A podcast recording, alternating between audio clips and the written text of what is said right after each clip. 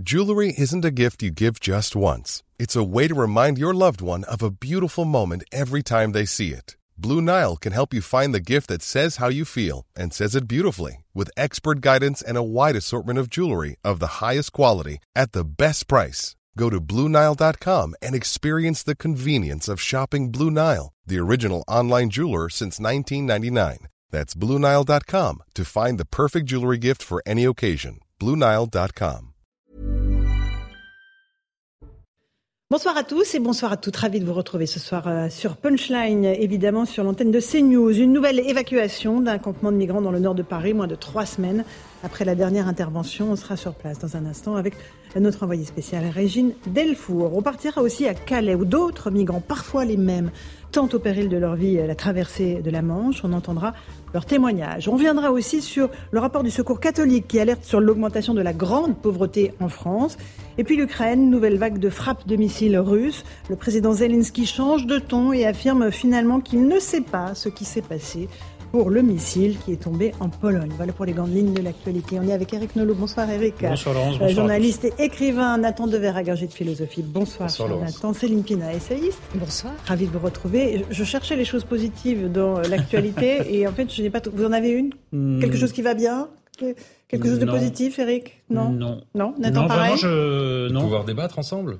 Voilà, bien? très bien. c'est une grande joie de tous les jours. Mais alors, dans l'actualité. Les ventes de plaid explosent. Oui, voilà, bah, voilà, très bien. ça permet de rester au chaud chez soi. Merci beaucoup. Allez, on va commencer, euh, si vous le voulez bien, euh, par prendre la direction du nord de Paris, où une nouvelle évacuation d'un campement de migrants euh, a été effectuée depuis ce matin 7 heures. Régine Delfour, vous êtes sur place avec Jean-Laurent Constantini. Ça y est, la mise à l'abri, c'est comme ça qu'on appelle ce type d'opération, est terminée, Régine?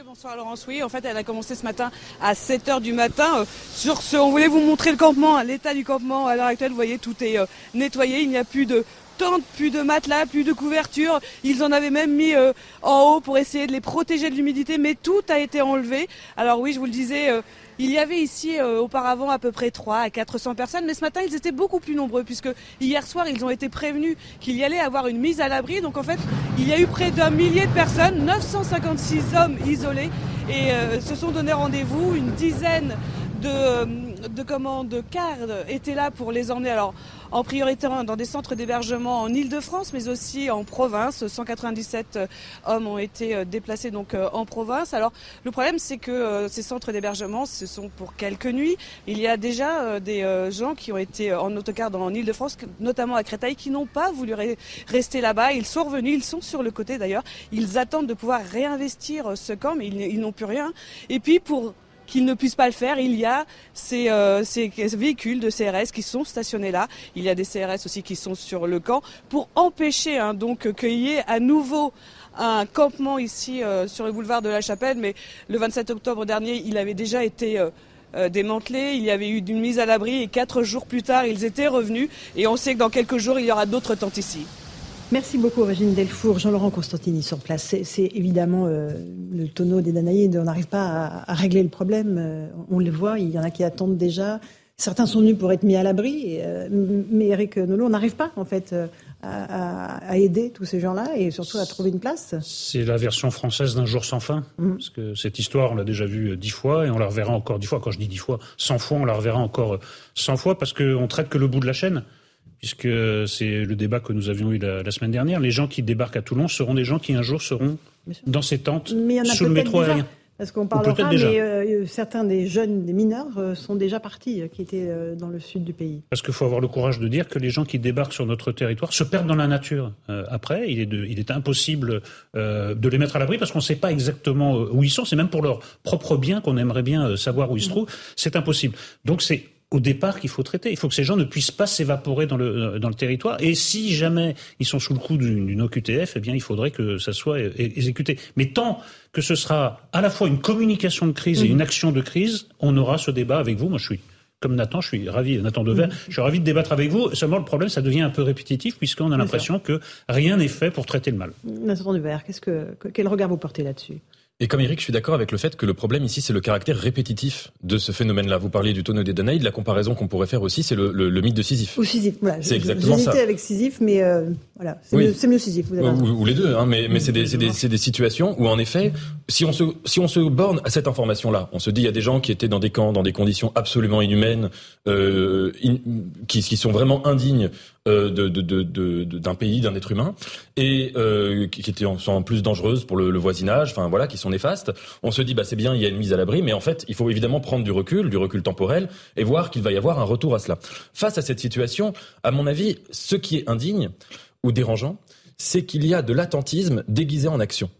C'est-à-dire s'il y avait un attentisme absolu, une absence d'action, une absence de mise à l'abri, une absence de centre d'hébergement pour quelques jours, eh bien on dirait qu'il y a juste de l'attentisme. Là, c'est vraiment de la communication pour alimenter la temporalité médiatique qui est une temporalité très brève et pour masquer le fait que, mais comme le rappelait Gilles Delfour, fondamentalement ce qui existe c'est de l'attentisme. Alors à partir de cela, il faut quand même insister sur le fait que quand on accueille des migrants ainsi, ça enclenche un cycle vicieux.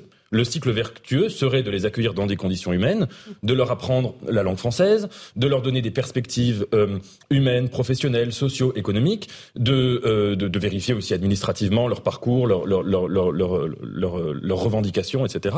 Et à partir de là, ça peut les intégrer à une société. Si vous mettez d'ores et déjà des gens en marge, en marge de la société, et je dirais même en marge de l'humanité, parce que c'est la définition d'un camp de migrants, eh bien à partir de là, vous enclenchez un cercle qui va vers le pire. Céline Pina, euh, effectivement, le constat qu'on fait tous, c'est que euh, le cycle est sans fin en réalité et que les migrants que l'on déplace, puisque on ne fait que les déplacer, reviennent et tentent après de partir dans la Manche. Pour certains, on y, viendra dans un instant. Le, cycle est sans fin, mais euh, la communication est particulièrement cynique parce que euh, pour pouvoir justifier l'action, en fait, on n'est jamais clair, ni nous, ni nos gouvernants. Autrement dit, nos gouvernants savent qu'évacuer un camp de migrants, ça fait à la fois plaisir à la plupart des, gens, mais ça réveille aussi une forme de culpabilité sur la manière dont nous traitons des êtres humains, alors que nos standards de civilisation sont extrêmement élevés. Donc il faut pouvoir apaiser toutes ces culpabilités. Du coup, on nous parle de mise à l'abri, quand en fait on est en face d'un bête démantèlement, derrière lequel on se moque éperdument de la façon de ce qui va arriver euh, aux gens dont on, a, dont on a détruit le camp. S'il y avait de vraies mises à l'abri, on aurait des formes de, de, camps de réfugiés quelque part en France. Or ça, on ne le veut pas.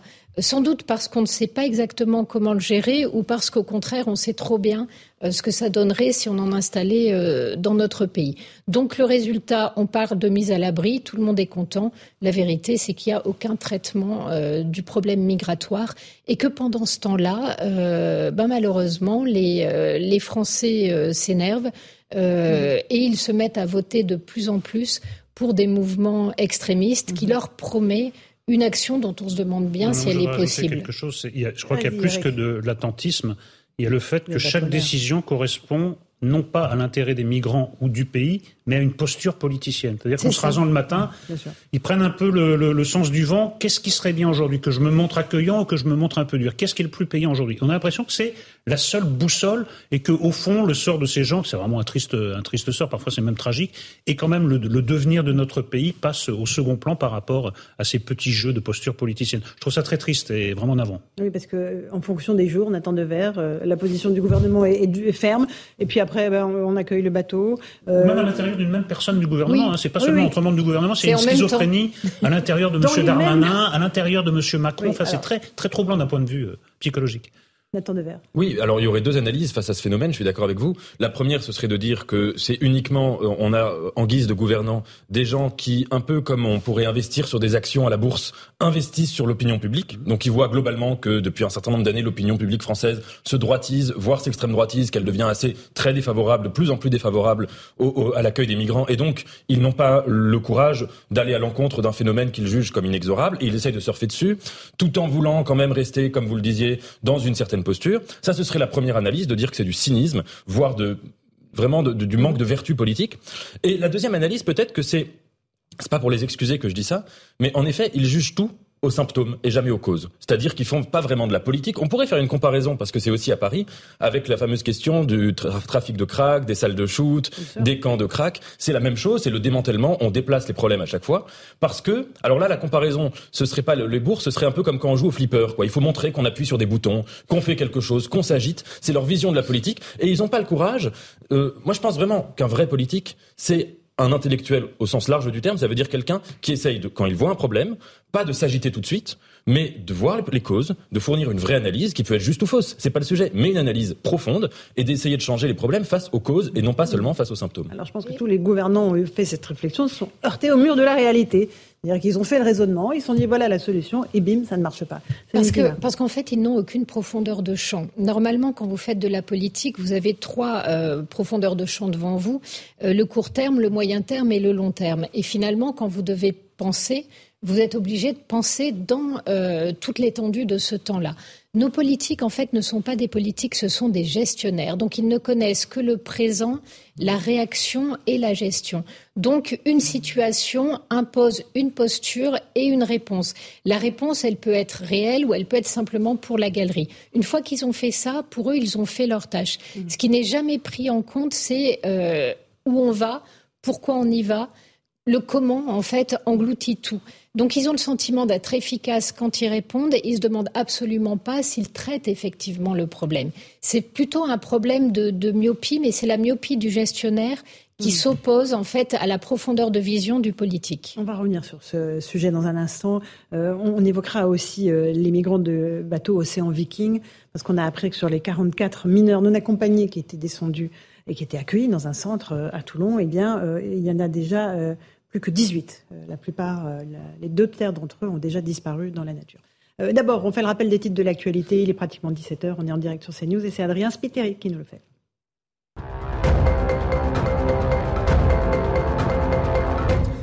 Je ne sais pas ce qu'il s'est passé, ce sont les mots de Volodymyr Zelensky. Le président ukrainien s'est de nouveau exprimé sur le missile tombé en Pologne mardi. Il a tué deux personnes. Quelques heures plus tôt, Volodymyr Zelensky assurait que le missile avait été envoyé par la Russie. Selon lui, ce n'est qu'après l'enquête qu'il sera possible de tirer des conclusions. Le projet de loi sur l'assurance chômage adopté au Parlement, le gouvernement n'a pas eu à recourir au 49-3 grâce à un accord trouvé avec la droite. Le texte prévoit la possibilité de moduler certaines règles de l'assurance chômage. Objectif qu'elles soient plus strictes lorsque trop d'emplois sont non pourvus. Deux écoles coraniques illégales ferment à Montpellier. Elles ont fait l'objet d'une visite inopinée des services de l'État ce mercredi. Elles sont accusées de dispenser sans autorisation des cours d'apprentissage religieux à des dizaines d'enfants. Une salle de prière recevant du public sans autorisation a également été découverte. Et puis deux ans d'emprisonnement requis contre deux chasseurs dont 18 mois avec sursis. Ils sont appelés à comparaître depuis ce matin devant le tribunal correctionnel de Cahors. Le tireur et le chef de battu sont jugés pour le meurtre de Morgan Keane en décembre 2020. Il avait été tué d'un coup de fusil alors qu'il coupait du bois dans sa propriété dans le Lot.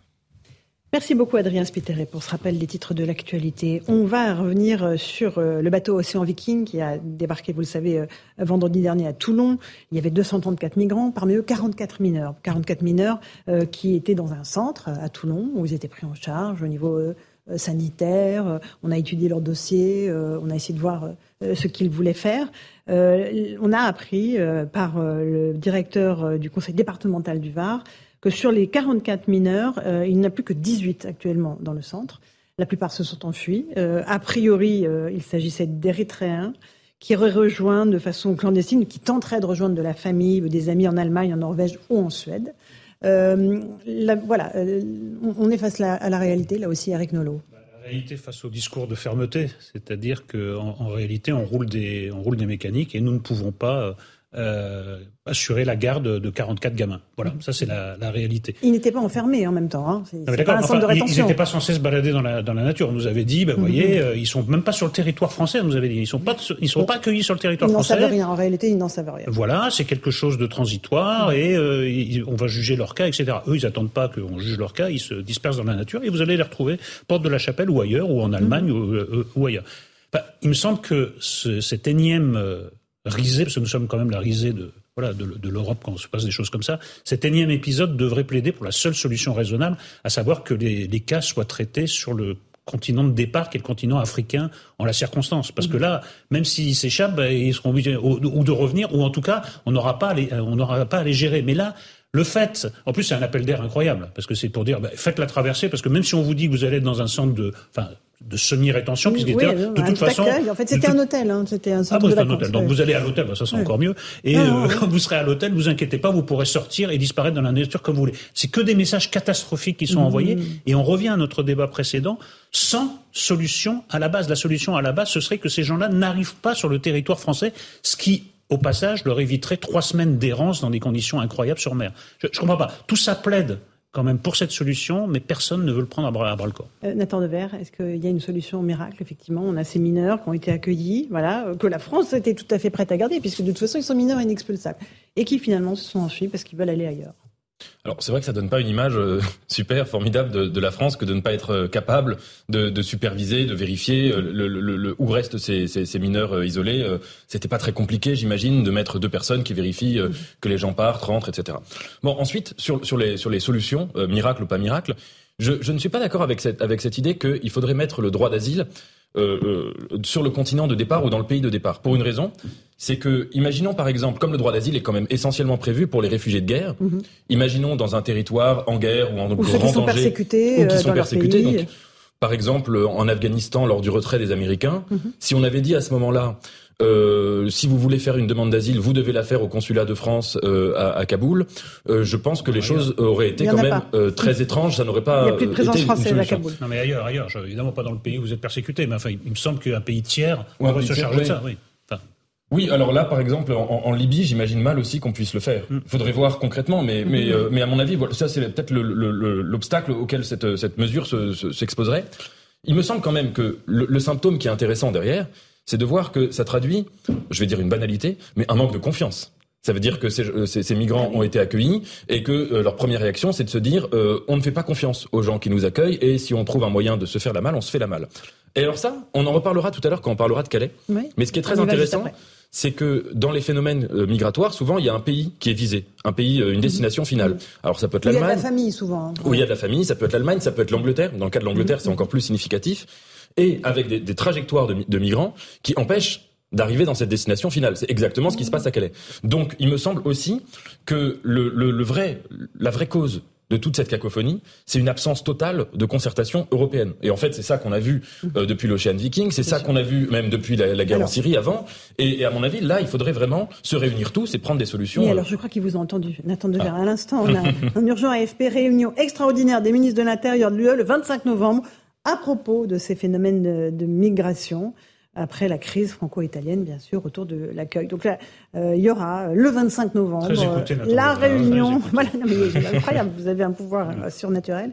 Euh, et donc la France avait demandé euh, des initiatives européennes. Visiblement, tous les ministres de l'Intérieur se réuniront. que va-t-il sortir du chapeau? Si on externalise dans un territoire tiers, ça évite quand même, parce que là, il y a une partie des gens qui vont être expulsés ou, ou oui, qui vont être expulsés, paraît-il. Enfin, si on les laisse arriver jusqu'à chez nous pour leur dire, messieurs, vous n'êtes pas, euh, vous n'êtes pas, euh, enfin, on ne vous permet pas de rester sur le territoire, on va vous raccompagner. Je vois pas l'intérêt. Ils se sont tapés trois semaines en mer dans des conditions mmh. pas très marrantes. tous ont fait il y a quelque chose hein, qui est illogique. Il y a déjà 44 euh, qui ont été, dont, dont, Gérald Darmanin veut les expulser. Ils ont tous fait des, des recours. Hein, donc toutes les machines ah oui, les associations font leur boulot, j'imagine. Céline Pina. Oui, le, le, dire, le souci qu'on a dans toutes ces histoires, c'est que finalement, normalement, on devrait pas. Euh, la France, c'est pas un grand McDo. On n'est pas censé, euh, quand on y entre, euh, sans autorisation ou sans avoir été accepté, mmh. il paraît assez illogique qu'en fait cela n'entraîne absolument aucune conséquence. Ça, c'est peut-être déjà la, la, première chose. la deuxième chose, c'est que si on veut externaliser, comme un certain nombre de pays l'ont proposé, on a déjà des réactions au niveau de la CEDH qui indiquent que juge que ça n'est pas traité de manière humaine euh, cette population-là. Donc on est quand même, euh, quand on entend que les, Euh, les ministres de l'Intérieur vont se réunir. Sincèrement, qu'est-ce qu'on peut mhm. en attendre? La chose qui caractérise à peu près tous ces ministres, c'est une absence totale de courage quand il s'agit d'affronter les causes et quand il s'agit éventuellement de prendre à rebours une opinion publique qui à la fois rejette l'immigration, mais qui, dès qu'elle est en face d'images, qui sont des images poignantes, à ce moment-là, va trouver la réaction des gouvernants trop dure. Et comme il n'y a aucun discours cohérent sur ces questions-là, finalement, ils se sont ligotés eux-mêmes. Donc si c'est pour faire la énième réunion dans laquelle on aura du volontariat expliquant qu'on va se répartir les migrants, ce qui a abouti mm. finalement à la grande colère de l'Italie qui a dit il y en a marre, parce qu'en fait, toutes ces les gens s'engagent, ils ne tiennent pas leurs engagements, et à la fin, c'est moi qui dois gérer une population que je n'ai même plus les moyens d'accueillir. 90 000 migrants arrivés depuis début 2022 en Italie. L'accord de répartition avec l'Europe a permis de relocaliser 120 euh, migrants. Mais c'est pire l'Italie euh, a dit stop. Quand on a vu euh, justement euh, quand le, le, gouvernement français expliquait qu'il ne prendrait pas les 3000 migrants qu'il s'était engagé à prendre, mm. on a vu à quelle date il s'était engagé à les prendre et à quelle date nous étions. Il ne s'était rien passé. Il. Et une petite précision, Eric Nolot, concernant les mineurs donc, dont on parlait là, qui ont débarqué de l'océan Viking. donc là, il y avait deux agents de sécurité en permanence devant le centre dans lequel ils se trouvaient, mais ils n'étaient pas en détention que précise euh, le directeur euh, général adjoint en charge des solidarités humaines du département du Var. Ce sont tous des Érythréens. Et donc, euh, la plupart d'entre eux sont partis pour aller vers d'autres pays. Oui, mais pas, ce qu'il faut voir, c'est qu'est-ce que deviennent ces gens. Alors peut-être qu'ils veulent aller en Allemagne, peut-être qu'ils veulent aller ailleurs, mais ils vont pas tous en Allemagne, ils vont pas tous ailleurs. moi, je parle que de la ville que je connais, Paris. Il y a une part de la délinquance qui est causée par des mineurs isolés, et ces mineurs isolés sont eux ah. aussi victimes de la délinquance de la part de gens installés plus anciennement sur le territoire. Donc, euh, euh, franchement, les retenir à domicile de manière un peu plus ferme, à, l'hôtel ou ailleurs, dans un centre de semi-rétention, c'est également les protéger et nous protéger. Donc, il ne faut pas poser le problème comme si on persécutait ces gens. la plupart du temps, en les maintenant à Toulon, nous les protégeons et nous nous protégeons. Alors, on va euh, partir dans la Manche. Euh, où se trouvaient il y a quelques jours, même hier, euh, nos envoyés spéciaux euh, Jeanne Cancard et Fabrice Elsner. Ils ont recueilli les témoignages de ceux qui tentent, au péril de leur vie, de, traverser la Manche pour rejoindre l'Angleterre. il s'agit beaucoup d'Afghans en particulier, de Pakistanais aussi. Écoutez leurs témoignages recueillis par nos envoyés spéciaux. Dans cette rue de Calais, ils sont des dizaines d'exilés à attendre de pouvoir rejoindre l'Angleterre. Obeid est un Afghan de 24 ans. Il vit ici depuis plusieurs semaines et a déjà tenté à trois reprises de traverser la Manche. Je sais que c'est dangereux. Je l'ai vu quand j'ai traversé la Méditerranée pour aller en Grèce. Là-bas, j'ai pu travailler pour me payer ces traversées de la Manche. Depuis Calais, on paie environ 2000 euros. Si on part de Dunkerque, c'est environ 1500. Je veux aller en Angleterre parce que là-bas, ils aident les réfugiés, ils leur donnent une chance. Quelques temps plus loin, Ramat, 19 ans, vient lui aussi d'Afghanistan. Il veut retrouver son grand frère qui est en Angleterre pour commencer une nouvelle vie. Les pieds encore mouillés, il nous raconte avoir tenté il y a deux jours la traversée au péril de sa vie. Je ne sais pas nager, je n'ai jamais nagé de ma vie. Bien sûr que j'ai peur de traverser la mer. Le bateau est haut comme ça et il peut y avoir un mètre de vague. Tout le monde peut mourir. Si ce n'est pas noyé, ça peut être à cause du froid. J'accepte l'idée de mourir. Malgré les risques, dans quelques jours, Ramat et d'autres exilés du camp tenteront de nouveau d'atteindre les côtes anglaises. Voilà pour ces témoignages, Céline Pina, détermination totale, prêt à mourir pour euh, ce jeune Afghan. Détermination totale, puis existence de filières sur le sol français, puisqu'on a appris euh, quel était le tarif pour passer d'un pays à l'autre. Donc la question aussi... Et à chaque traversée, c'est 2000 euros. Hein. Mmh. Quand c'est 5 ou 6 fois, c'est à chaque fois 2000 euros. Et donc on se pose aussi cette question, qui est-ce qu'il y a une vraie volonté de lutter contre, contre ces, ces passeurs? Puisque finalement, euh, à la fin, pour que des gens qui débarquent et qui ne connaissent rien trouvent aussi facilement quelles sont les filières, ça veut dire que le démarchage se fait dans les camps, ça veut dire qu'il n'y a pas de réelle surveillance, ça veut dire que quelque part, si on les arrête, on ne sait pas comment traiter euh, et comment les juger et les condamner. Il y a quand même un vrai problème qui est à la base un problème de, police aussi. Euh, et toujours ces personnes qui se retrouvent sans droit d'être sur le territoire et que euh, personne ne, ne, contrôle mm-hmm. ni n'enquiquine, à part à des moments extrêmement précis. Le résultat, c'est que euh, la, la, maire de Calais s'est exprimée aujourd'hui et, et, a lancé un véritable cri d'alarme en disant que c'était très compliqué pour elle, pour les habitants, Et il faut voir aussi les violences qui essuient les habitants de Calais, parce que euh, on omet de dire qu'il y a aussi un grand choc des cultures dans ces histoires-là. Par exemple, être une femme, quand vous voyez arriver des gens qui, même s'ils ont fui les, talibans, euh, un certain nombre d'Afghans ou un certain nombre de, de d'habitants de pays qui ont un rapport aux femmes qui n'est pas du tout euh, le même que le nôtre, euh, ça induit en fait une insécurité euh, réelle. Donc sur ce choc des cultures, en plus, on ferme complètement les yeux. Ça ne peut pas continuer à fonctionner comme ça. Nathan Devers. Sur ce qui se passe à Calais, le film qu'avait fait Yann Moix il y a quelques années, qui s'appelait de mémoire Recalais, n'a pas pris une ride.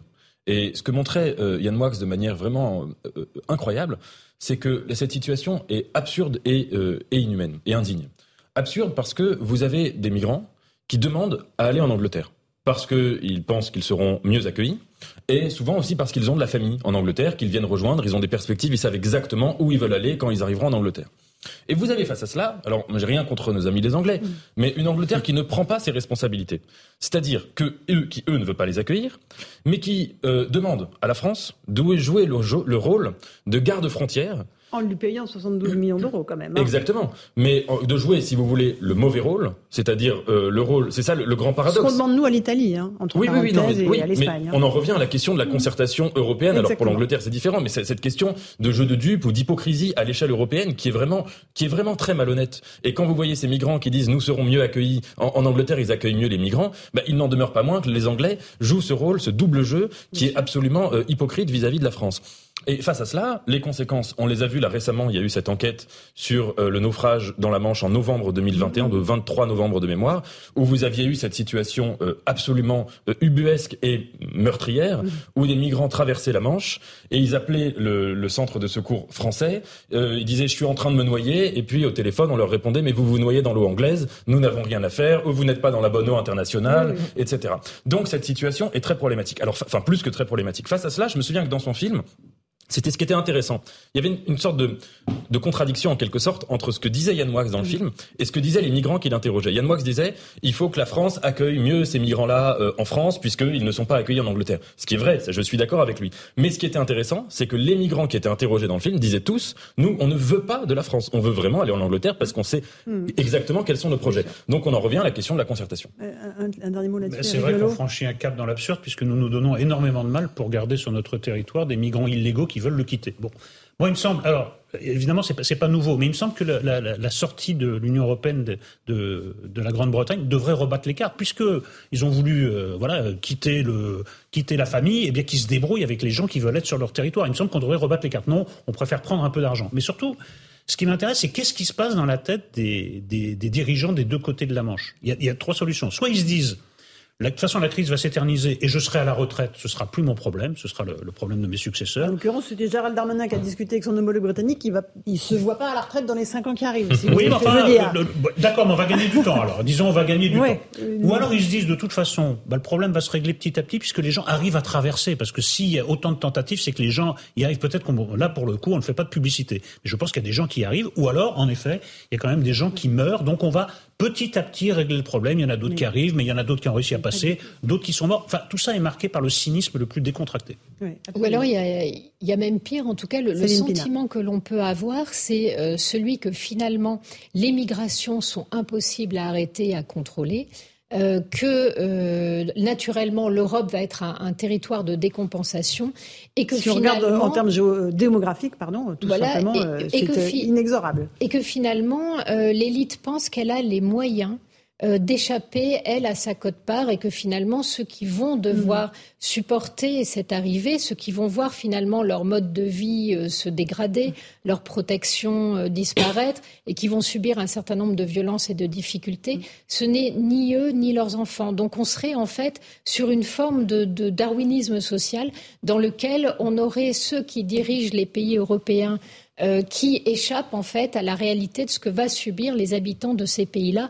Et ça expliquerait aussi la mmh. violence qui est en train de monter, euh, cette espèce de, dichotomie entre ce qu'on, euh, je crois que c'était Jérôme Saint-Marie qui appelait la différence entre justement la, population mmh. et ses élites. Et c'est cette façon dont les uns payeront le prix de cette absence de courage et mm. dont les autres peuvent s'en exonérer. Alors là, on, parle des, on a parlé au, début de, l'émission des mineurs migrants qui étaient débarqués de l'océan Viking, qui ont, qui ont disparu. Voilà. il y a aussi le problème des mineurs migrants délinquants. C'est un autre problème, évidemment et qui, euh, notamment dans les grandes villes, pose euh, de vrais problèmes à la police. On va écouter le commissaire David Lebars. Il était euh, sur ce plateau en début de semaine et il est revenu sur la façon dont les policiers procèdent pour tenter d'abord d'établir la minorité de ceux qu'ils ont en face d'eux et ensuite de pouvoir tenter de les faire rentrer chez eux. Écoutez-le. La première difficulté, c'est d'établir l'âge. Hein. Effectivement, Béatrice Brugère l'a dit. L'examen osseux n'est plus reconnu comme une preuve. C'est-à-dire que ça, n'est pas suffisant. Donc aujourd'hui, on a, on a évolué. On a mis en place, notamment euh, à Paris, dans des services de police parisiens, une cellule spécifique qui fait des démarches auprès des pays supposés être les pays d'origine pour faire des demandes d'identification. Alors là, c'est édifiant. Je vais vous donner euh, un, ou deux chiffres. Euh, je crois qu'on en est à 3500 demandes d'identification depuis que cette cellule a été mise en place. Mm-hmm. Figurez-vous que sur euh, la demande globale 3500, on a eu à peu près la moitié de réponses des pays euh, d'origine qui sont, euh, pour ceux qui commettent des délits à Paris, essentiellement Algérie, Tunisie, Maroc. Et sur les 1500 réponses, hein, j'arrondis les chiffres, 95% d'entre eux sont majeurs. Ça veut dire qu'ils font des déclarations mensongères. Pourquoi? Ben, C'est très simple, parce que le statut de mineur sur le plan pénal est beaucoup plus protecteur que sur le mm. plan euh, pour, pour, un majeur. Et puis pour nous, ben, malheureusement, comme des, ces procédures prennent du temps, ben, la première procédure, elle est faite sur, euh, sur un mineur. Si on a une identification qui revient, on se retrouve avec un majeur, et dans ces cas-là, la justice se retrouve à éventuellement poursuivre un majeur. Et là, c'est plus le même tarif, mais on voit bien que ça mm. sert de, de, de prétexte pour être dans certaines formes de délinquance. Voilà, le constat est implacable, Eric Nolot. Avant d'aller dans le fond du, du, du, débat, vous voyez euh, combien ça mobilise les forces de l'ordre. Vous avez des images qu'on a vues, ceux qui gardent Calais, ceux qui évacuent les camps de migrants illégaux, et ceux qui s'occupent de savoir si euh, un gamin est mineur ou, ou, pas mineur. Mais moi, ce que, ce que je note à chaque fois, c'est à quel point la réalité finit par euh, défaire l'idéologie. Auparavant, quand vous disiez ces gens-là ne sont ni mineurs ni isolés, vous passiez pour un fasciste. Les faits, la science, mhm. les, tests qui sont faits ou les vérifications qui sont faites auprès des pays d'origine, eh bien, prouvent que ceux qui disent que ces gens ne sont ni mineurs ni isolés avaient raison. Pourquoi il faut tant de temps pour que l'idéologie cède le pas devant les faits Pourquoi on ne protège pas, parce que euh, Céline Pina avait raison, ce sont les plus faibles qui sont exposés. Les mineurs isolés dans certains quartiers de Paris, ils sévissent dans des quartiers plutôt populaires, comme on dit, pas dans les quartiers riches, parce qu'ils sont beaucoup plus euh, repérés. Là, dans les quartiers populaires, ils se fondent et il y a, il y a je vous dis pas que ils ça arrive pas dans beaucoup dans les quartiers riches pour euh, faire. oui, mais je, vous assure que. pas sur le quotidien. Oui, mais dans, dans, le quartier de la Goutte d'Or, il y, a, y, a, des bandes organisées. Ils ne sont ni mineurs, ni isolés, ni mineurs parce qu'ils ont, ils ont, ils n'ont pas l'âge, et pas isolés parce qu'en fait, ils forment des gangs qui n'ont d'ailleurs d'autre choix pour vivre que la délinquance. Il y a quelque chose d'absurde. Enfin, au moins, j'ai l'impression qu'un début de solution est trouvé. Il y a quand même un, début d'action qui a, qui a été euh, instauré. Nathan Devers sur cette euh, question des mineurs. Bah, dans ce que disait David Lebars, il y avait une chose qui était très frappante, c'est que quand la France envoie des demandes d'identification au pays de départ, il en citait trois, Maroc, Algérie, Tunisie, il n'y a même pas la moitié qui est traitée. Et euh, évidemment, ce que disait David Lebars, c'est que la seule manière d'avoir le cœur net sur l'âge de quelqu'un, c'est une identification claire venant du pays d'origine avec des, des états mhm. civils, etc. Donc, ce qui est euh, euh, quand même là, on parlait tout à l'heure du jeu de dupes entre la France et l'Angleterre. Mais le jeu de dupes, quand on parle de ces questions, il est aussi entre les pays de départ et les pays d'arrivée. Et à mon avis, c'est ça qui crée tout le grand prisme et toute la grande confusion dans les débats sur l'immigration. C'est que, et c'est, normal qu'il y ait cet effet presque de réfraction, mais quand on parle de l'immigration, souvent on fait comme si c'était un sujet de politique intérieure. Euh, soit qu'on parle de, de, de, de Calais, la, la, mer de Calais, la jungle de Calais, ça, qui a longtemps agité le débat public, soit qu'on parle euh, de quand il y a des phénomènes de, délinquance euh, impliquant des miseurs isolés, etc. Mais en vrai, l'immigration est un phénomène international et la réponse ne peut être qu'internationale. Et moi, ce qui me sidère à chaque fois, c'est que quand on voit les trois pays cités par David Lebars, Algérie, Tunisie et Maroc, on imagine que quand même dans les rapports diplomatiques, la France pourrait faire peser en son sens le rapport de force et dire nous exigeons par exemple euh, des laissés-passer consulaires pour les OQTF, nous exigeons euh, que vous réagissiez immédiatement et à 100% quand vous faites des demandes d'identification. Et à chaque fois en fait quand on observe les, les échanges diplomatiques qui ont lieu entre ces pays et la France, on observe de manière très étrange que le pouvoir français est très très faible. Étrangement, extrêmement, notamment avec l'Algérie. Euh, sous, Emmanuel Macron, il y a quand même des relations très étranges qui ont lieu. Le président vient avec 16 ministres, ou avant de se faire élire, il, fait une visite de trois jours. Il rencontre tous les oligarques du pouvoir algérien. C'est quand même étrange. Gaz, cher ami, euh, on a laissé passer les fenêtres d'opportunité parce que maintenant c'est beaucoup plus difficile de peser sur l'Algérie qui détient une arme. Euh, euh, énergétique. Bah, bah, l'arme énergétique qui est beaucoup, enfin qui est très, qui est devenue très puissante. Encore, elle l'était mm. déjà, mais qui est devenue encore plus puissante depuis la guerre en Ukraine. Oui, et, puis c'est sûr que si on veut se faire élire président et qu'avant de se faire élire, quand on est candidat, on va en Algérie rencontrer, euh, prêter des gages à tout le pouvoir algérien économique et politique, c'est sûr qu'à partir de là, on est en position de faiblesse quand il s'agit de débattre de d'autres sujets. Céline Bina, un dernier mot. Mais euh, il y a même la question justement des accords particuliers que nous avons avec ces pays, puisque ces ressortissants-là ne sont pas traités selon les normes euh, normales, j'allais dire, qui régissent la, question de l'immigration. On a à chaque fois des accords extrêmement particuliers et on n'arrive pas à les remettre en cause. Et c'est très compliqué de comprendre pourquoi.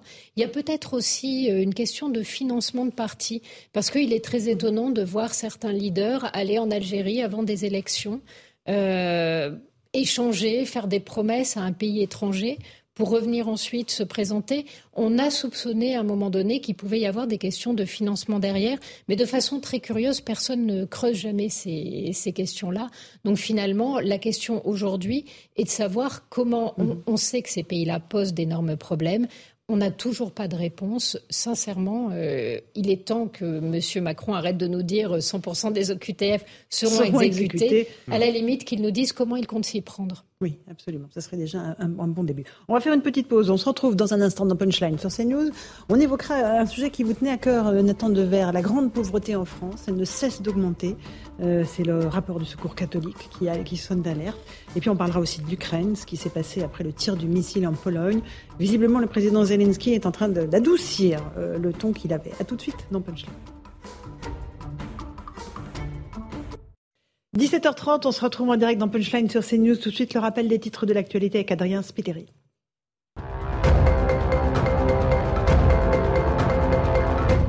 Les ministres de l'Intérieur de l'Union européenne se réuniront le 25 novembre à Bruxelles. Ils discuteront de la politique migratoire après la crise franco-italienne il y a quelques jours. Pour rappel, Rome avait refusé que l'Ocean Viking n'accoste dans l'un de ses ports, obligeant la France de l'accueillir. À son bord se trouvaient plus de 230 migrants. Une nouvelle ristourne sur le carburant arrive prochainement en France. Elle devrait concerner les gros rouleurs et les Français les plus modestes qui utilisent leur voiture pour aller travailler. Olivier Véran s'est exprimé sur le sujet ce matin. Le porte-parole du gouvernement assure que le dispositif sera simple et présenté avant la fin de l'année. Et puis en Ukraine, l'accord sur les céréales reconduit pour l'hiver, levant les inquiétudes sur une possible crise alimentaire mondiale. Trois des parties impliquées dans cet accord, la Turquie, l'Ukraine et les Nations Unies, ont confirmé ce matin la poursuite de cette entente. Voilà pour les titres de l'actualité. Merci Adrien Spéteri. On est toujours avec Eric Nolot, avec Nathan Dever, avec euh, Céline Pina. Nous a rejoint Jean-Sébastien Ferjou. Bonsoir Jean-Sébastien. Bonsoir. Euh, directeur du site Atlantico. On va parler du secours catholique euh, qui alerte sur la grande pauvreté. Vous vouliez nous en parler, Nathan Dever. C'est le rapport annuel, évidemment. 48% des ménages accueillis ont un budget insuffisant pour se nourrir. On parle de plus de 938 000 personnes accueillies sur l'année. Euh, le revenu médian des personnes qui ont été accueillies, c'est 548 euros par mois quand on sait que le seuil de pauvreté est à 1100 euros. et 60% d'entre ces personnes sont des femmes, 40% des hommes et 50% entre 35 et 54 ans. Ce sont, pas, ce sont des gens assez jeunes. D'attendre de voir qu'est-ce que ça vous inspire, cette montée de la grande pauvreté dans notre pays? Ah, Écoutez, il me semble que le, rapport annuel euh, du Secours catholique est un baromètre très clair euh, des, évolutions, pas seulement d'une photographie dans l'instant des phénomènes de pauvreté, mais des évolutions. Et là, en effet, vous citiez les chiffres.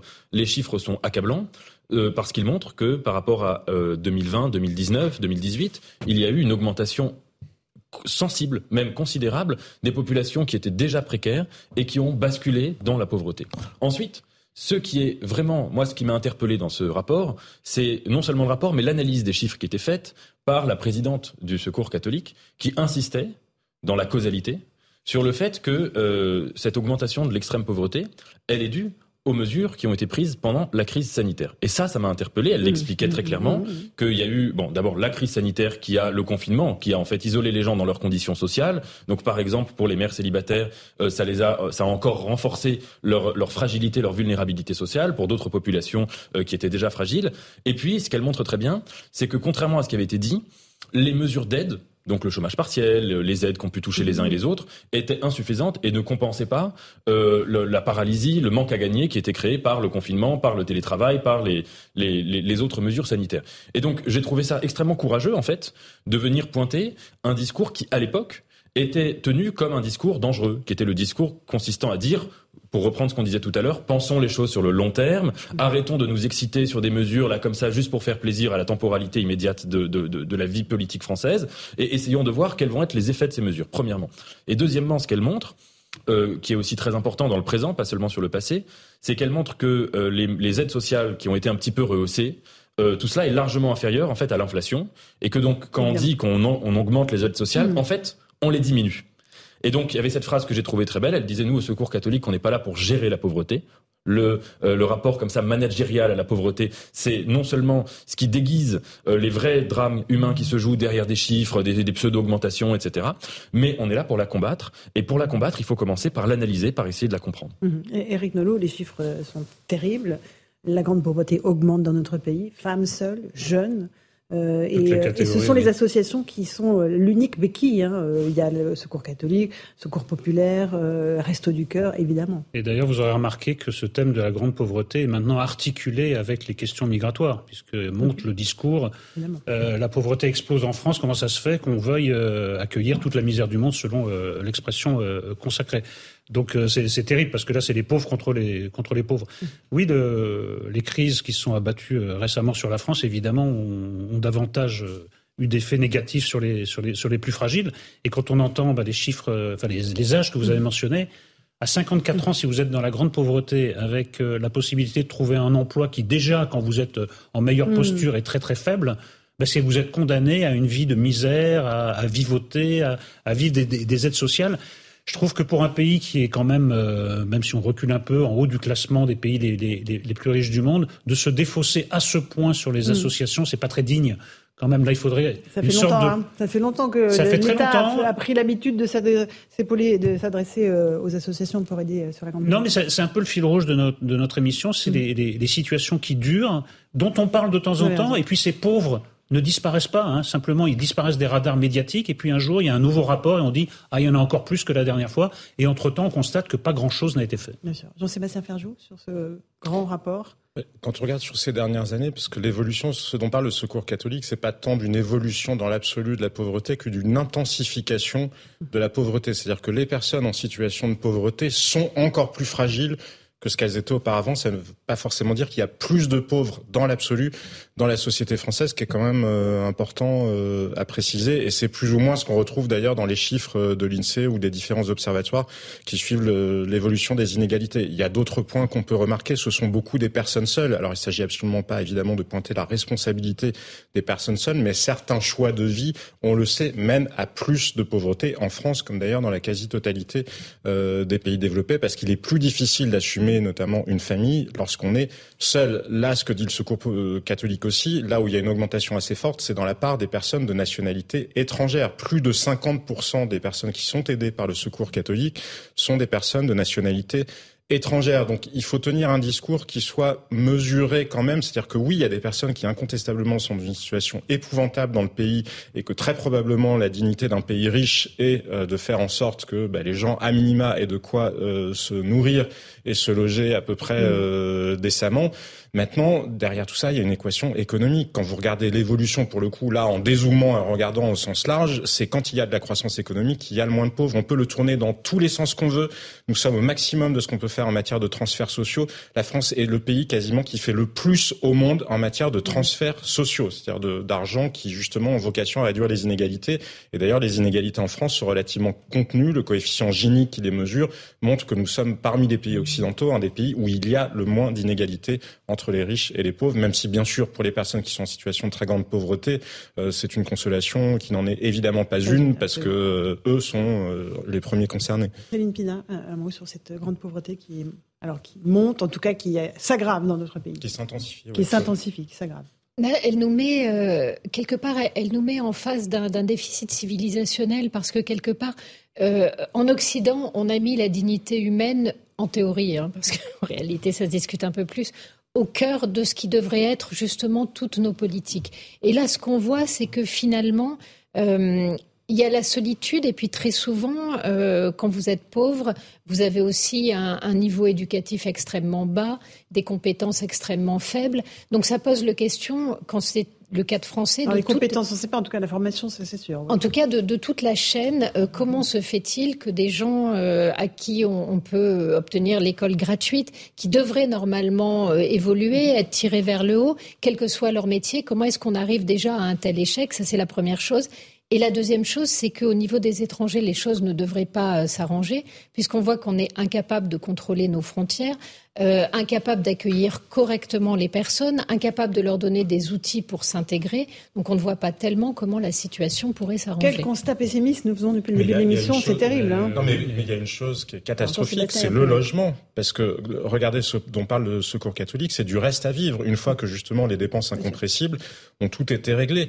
Mais rien n'est investi sur le logement en France. Nous avons des chiffres mais calamiteux en matière de construction, à la fois de logements privés comme de logements sociaux. Mais après, il faut pas s'étonner. Soit on veut faire des règlements environnementale très stricte, on veut moins d'artificialisation des sols, pardon, on ne veut pas construire en hauteur, on ne veut pas densifier les villes, eh ben oui, il n'y a pas de logement. Puis alors après, vous faites des dispositifs d'encadrement des loyers qui ont fait la preuve partout dans le monde où ils ont mmh. été employés. Vous mettez de l'encadrement des loyers, ça réduit l'offre disponible de logements euh, locatifs. Autre catastrophe qui se prépare, et là on va droit dessus, l'obligation pour les propriétaires de rénover euh, mmh. ou de ne plus pouvoir louer. En tout cas, il y a beaucoup La rénovation thermique, vous voulez dire? Exactement. Ah oui, mais alors il y a des gens qui manifestent pour la rénovation thermique et ben vous nous dites que c'est une mauvaise chose. On peut pas pleurer, on peut pas passer notre temps à pleurer, on peut pas être dans des discours misérabilistes parce que l'impuissance, elle naît aussi du fait que collectivement, nous sommes dans ce en même temps. Il faut savoir trancher. Bah, la, la, politique, il me semble, c'est de faire des choix. et en l'occurrence, mais là, on sous-estime vraiment l'intensité de la catastrophe qui arrive avec cette obligation sur la rénovation thermique, parce que l'offre va dans les grandes villes drastiquement, l'offre de logements alloués va drastiquement se réduire. Vous pensez bien que ce ne sont pas les riches qui vont être concernés, parce qu'eux vivent déjà dans des logements isolés. Il y a une phrase déjà ancienne d'Emmanuel Macron qui avait fait bondir. Euh, moi, je suis pas particulièrement macroniste, mais là, j'ai trouvé que le procès était infondé. Et quand il a dit on, on dépense un pognon de dingue pour des résultats euh, ben, c'est un peu ça qu'on constate parce que, en effet, les transferts sociaux, on ne doit pas être loin du record du monde. Il y a quand même, même si euh, l'État délègue beaucoup aux associations, il y a quand même beaucoup euh, d'argent qui est, qui, est, qui est donné, qui va vers le caritatif. Et on s'aperçoit que non seulement ça n'arrange pas la situation, mais que, que peu importe le, le verbe qu'on emploie, ça s'aggrave, ça, ça s'intensifie. Donc il y a quelque chose, il y a une remise à plat générale comment, où va cet argent Comment se fait-il qu'il ne soit mhm. pas plus efficace? Il y a peut-être une réflexion à mener aussi dans ce sens. Après, ah, sur, le, sur le logement, évidemment, là, c'est un des cœurs du, c'est un des cœurs du problème parce que euh, dans la grande pauvreté, euh, ça veut dire que les gens vivent dans la rue ou dans leur voiture ou euh, moitié euh, dans un hôtel quand ils arrivent à payer une chambre, puis le lendemain se retrouvent de nouveau à la rue. Donc, effectivement, le logement. Mais avant ça, avant de voir ce qui va arriver, voyons ce qu'on fait. Par les appels de logement, clairement, trop de bonnes intentions tuent les bonnes intentions et c'est la situation dans laquelle nous sommes. Sur ce que disait Jean-Sébastien Oui, j'avais deux petites remarques. La première sur la rénovation thermique. Tout à l'heure, vous disiez quelque chose qui me semblait très important, c'est que quand on a comme ça une augmentation de l'extrême pauvreté, ça va avoir des conséquences politiques euh, peut-être d'ici dix ans, mais qui sont euh, à peu près, on peut les prévoir, on peut les dessiner par avance sur la base de, de, de phénomènes historiques euh, comparables. Euh, ça va monter les gens les uns contre les autres, en gros. Sur la question donc de la rénovation thermique et de l'écologie, la présidente du Secours catholique faisait une remarque qui était tout à fait de bon sens. C'est que si vous dites à des gens qui sont déjà extrêmement précaires, qu'ils vont être encore plus précaires à cause de mesures écologiques, vous allez les braquer contre l'écologie. Euh, c'est une, une évidence, hein, ce que je dis. Ça veut dire si vous aidez pas, par exemple, ces gens-là, vous leur donnez pas des aides particulières pour les rénovations thermiques de leur logement, bon, bah, eh, ben, eh bien, ça va les braquer. Donc vous voyez bien comment là, c'est un exemple, c'est juste un symptôme. Mais comment une cause, qui est une cause tout à fait noble, l'écologie, elle peut théoriquement, en tout cas, il y a une possibilité, il y a un risque qu'elle puisse être faite contre les classes populaires. C'est ce qui avait donné les gilets jaunes. Moi, je ne vois pas pourquoi les classes populaires, qui souffrent en plus du réchauffement climatique beaucoup plus que les classes euh, euh, favorisées, devraient comme ça être montées contre l'écologie. Première remarque. Et la deuxième remarque, une remarque plus globale. Il me semble en fait que le malheur de la France aujourd'hui, c'est qu'on a eu une augmentation démographique depuis un certain nombre de décennies énorme. Et que normalement, quand un pays a une augmentation démographique, eh bien, il doit euh, faire une augmentation de ses infrastructures au sens large. Services publics, plus de places dans les universités, plus de, de, on construit des hôpitaux, plus, de places dans les hôpitaux, et plus de logements, construction en hauteur, etc. Privé ou public d'ailleurs. Et en fait, la France vit toujours à certains égards que ce soit à l'université, que ce soit dans l'architecture, que ce soit euh, en prison, que ce soit partout. En fait, elle vit comme si c'était un petit pays démographiquement, ce qui n'est plus le cas. Et ce décalage-là crée, me semble-t-il, euh, tous les, toutes les souffrances que nous vivons. Non, c'est compliqué comme débat parce que, par exemple, alors à ce moment-là, en poussant le raisonnement jusqu'au bout, c'est un peu mm. ce que vous disiez tout à l'heure, il faudrait transformer Paris ou les grandes villes avec des tours dans tous les sens, puisqu'on peut pas, on peut pas bâtir de manière horizontale. Non, mais donc il faut, là, là, aussi, il y a question, il y a une, il y a une question de civilisation. C'est-à-dire qu'on doit alors que la, la, la France, c'est des, des, contrairement aux États-Unis, par exemple, c'est des villes horizontales, c'est des villes. Paris est une petite ville, euh, par exemple. On vit sur un modèle civilisationnel assez particulier, et pour s'adapter à certaines circonstances, à certaines évolutions, il faudrait changer de civilisation. Moi, je, je, je trouve que c'est un débat plus compliqué que ça. Je, moi, par exemple, les tours à Paris, quand elles sont concentrées dans certains endroits, le front de Seine, quelques tours, ça va. J'ai pas envie de vivre dans non, une. Mais personne ne suggère de, raser la rue de Rivoli. non, mais nous ne sommes plus dans les années 60 ou 70 dans le Pompidoli triomphant. Personne ne suggère de raser le Marais ou la rue de Rivoli. En revanche, quand vous avez par exemple la zone euh, Charenton, vous savez, on a fait tout le quartier, le nouveau quartier au-dessus de la gare d'Austerlitz et des voies de la gare d'Austerlitz, euh, l'avenue de France. Il y a des tours, mais qui sont relativement peu élevées. Euh, à Londres, à New York. Euh, ça joli comme quartier, l'avenue de France. Oui, mais vous préférez. mais Eric, le débat, c'est. Les téléspectateurs ne sont pas tous Allez, non, mais, le non, mais, le mais moi, viendront à Paris qui visitent l'avenue de France. Alors, j'ai pas envie que Paris ressemble à l'avenue de France. Pour vous répondre, oui, je trouve ça joli parce que c'est le seul quartier de Paris où il se passe des choses d'un point de vue architectural, mais de toute façon, c'est même pas la question. La question, c'est il y a des bourgeois qui ont les moyens de vivre dans des endroits où les prix du mètre carré sont très élevés et d'autres qui en sont exclus. Mais l'autre catastrophe qui vient, parce que encore une fois, moi, je crois que le sujet du logement, il est absolument majeur dans les sujets de pauvreté. On ne pourra pas faire plus en matière de transferts sociaux.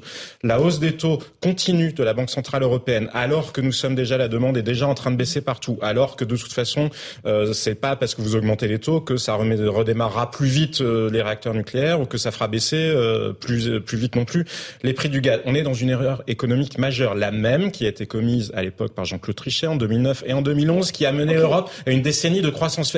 Oui, mais on n'en parle jamais parce que ça paraît très technique. Sauf que je vais vous dire, il y a des millions de Français qui sont tombés dans le chômage de longue durée à cause de cette erreur de politique économique là. Nous sommes en train de commettre exactement la même maintenant. Et il n'y a d'ailleurs jamais de responsabilité. Vous contestez, on peut dire l'État oui devrait donner plus aux pauvres, etc. Mais à un moment, créons un contexte macroéconomique qui permette justement qu'il y ait moins de pauvres et surtout ne nous tirons pas des balles dans le pied. Céline Si, si, on veut regarder à, à, nettement plus long terme, on a quand même euh, on écoute Jean Covici qui a le mérite d'être d'une clarté. Alors, Jean, Covici, euh. Euh, voilà, et qui, qui explique en fait qu'assez rapidement on va se retrouver sans énergie fossile alors que toute notre économie est basée là-dessus et qu'une fois que ces énergies-là auront disparu, de toute façon, qu'on le veuille ou qu'on le veuille pas, la décroissance, elle sera devant nous. Et ce qu'il annonce, c'est pas à 200 ans ou 300 ans près. Donc on a quand même euh, une. Je veux bien que la seule la croissance puisse assurer notre développement, mais on va se heurter assez rapidement à, à un mur. Ça c'est la première chose. La deuxième chose, c'est les inégalités. de croissance ben, avec moins d'énergie. La, la, deuxième chose, humaine. Ben, on a du mal là. là. là. on est quand même en fin d'utilisation du fossile. On a déjà Mais euh, maintenant, si on regarde, euh, je pense qu'il serait insupportable de continuer l'hyperconcentration qu'on connaît dans les villes. Pourquoi? On a discuté il n'y a pas très longtemps. C'est au contraire casser les grandes tours et faire des petits logements. Euh, non, et puis c'est de, de, revivifier tout un territoire, c'est-à-dire d'arrêter d'avoir des poches de vide, de pauvreté, euh, d'absence d'industrie et de tout concentrer dans des endroits où les gens vivent mal, où ils finissent par se détester. Regardez la façon dont les, les transports en commun fonctionnent. Aujourd'hui, on a des études qui disent que pour les gens, ça devient un cauchemar. C'est quelque chose qui mm. pèse sur leur quotidien. à Paris, c'est euh, les gens n'en peuvent plus. Donc on voit bien que notre modèle de développement est arrivé à son terme et qu'aujourd'hui, c'est pas l'hyperconcentration qu'il faut pousser. De la même manière que des économies d'énergie, on en fera, mais se passer d'énergie, on n'a pas encore su, on ne sait pas encore comment faire.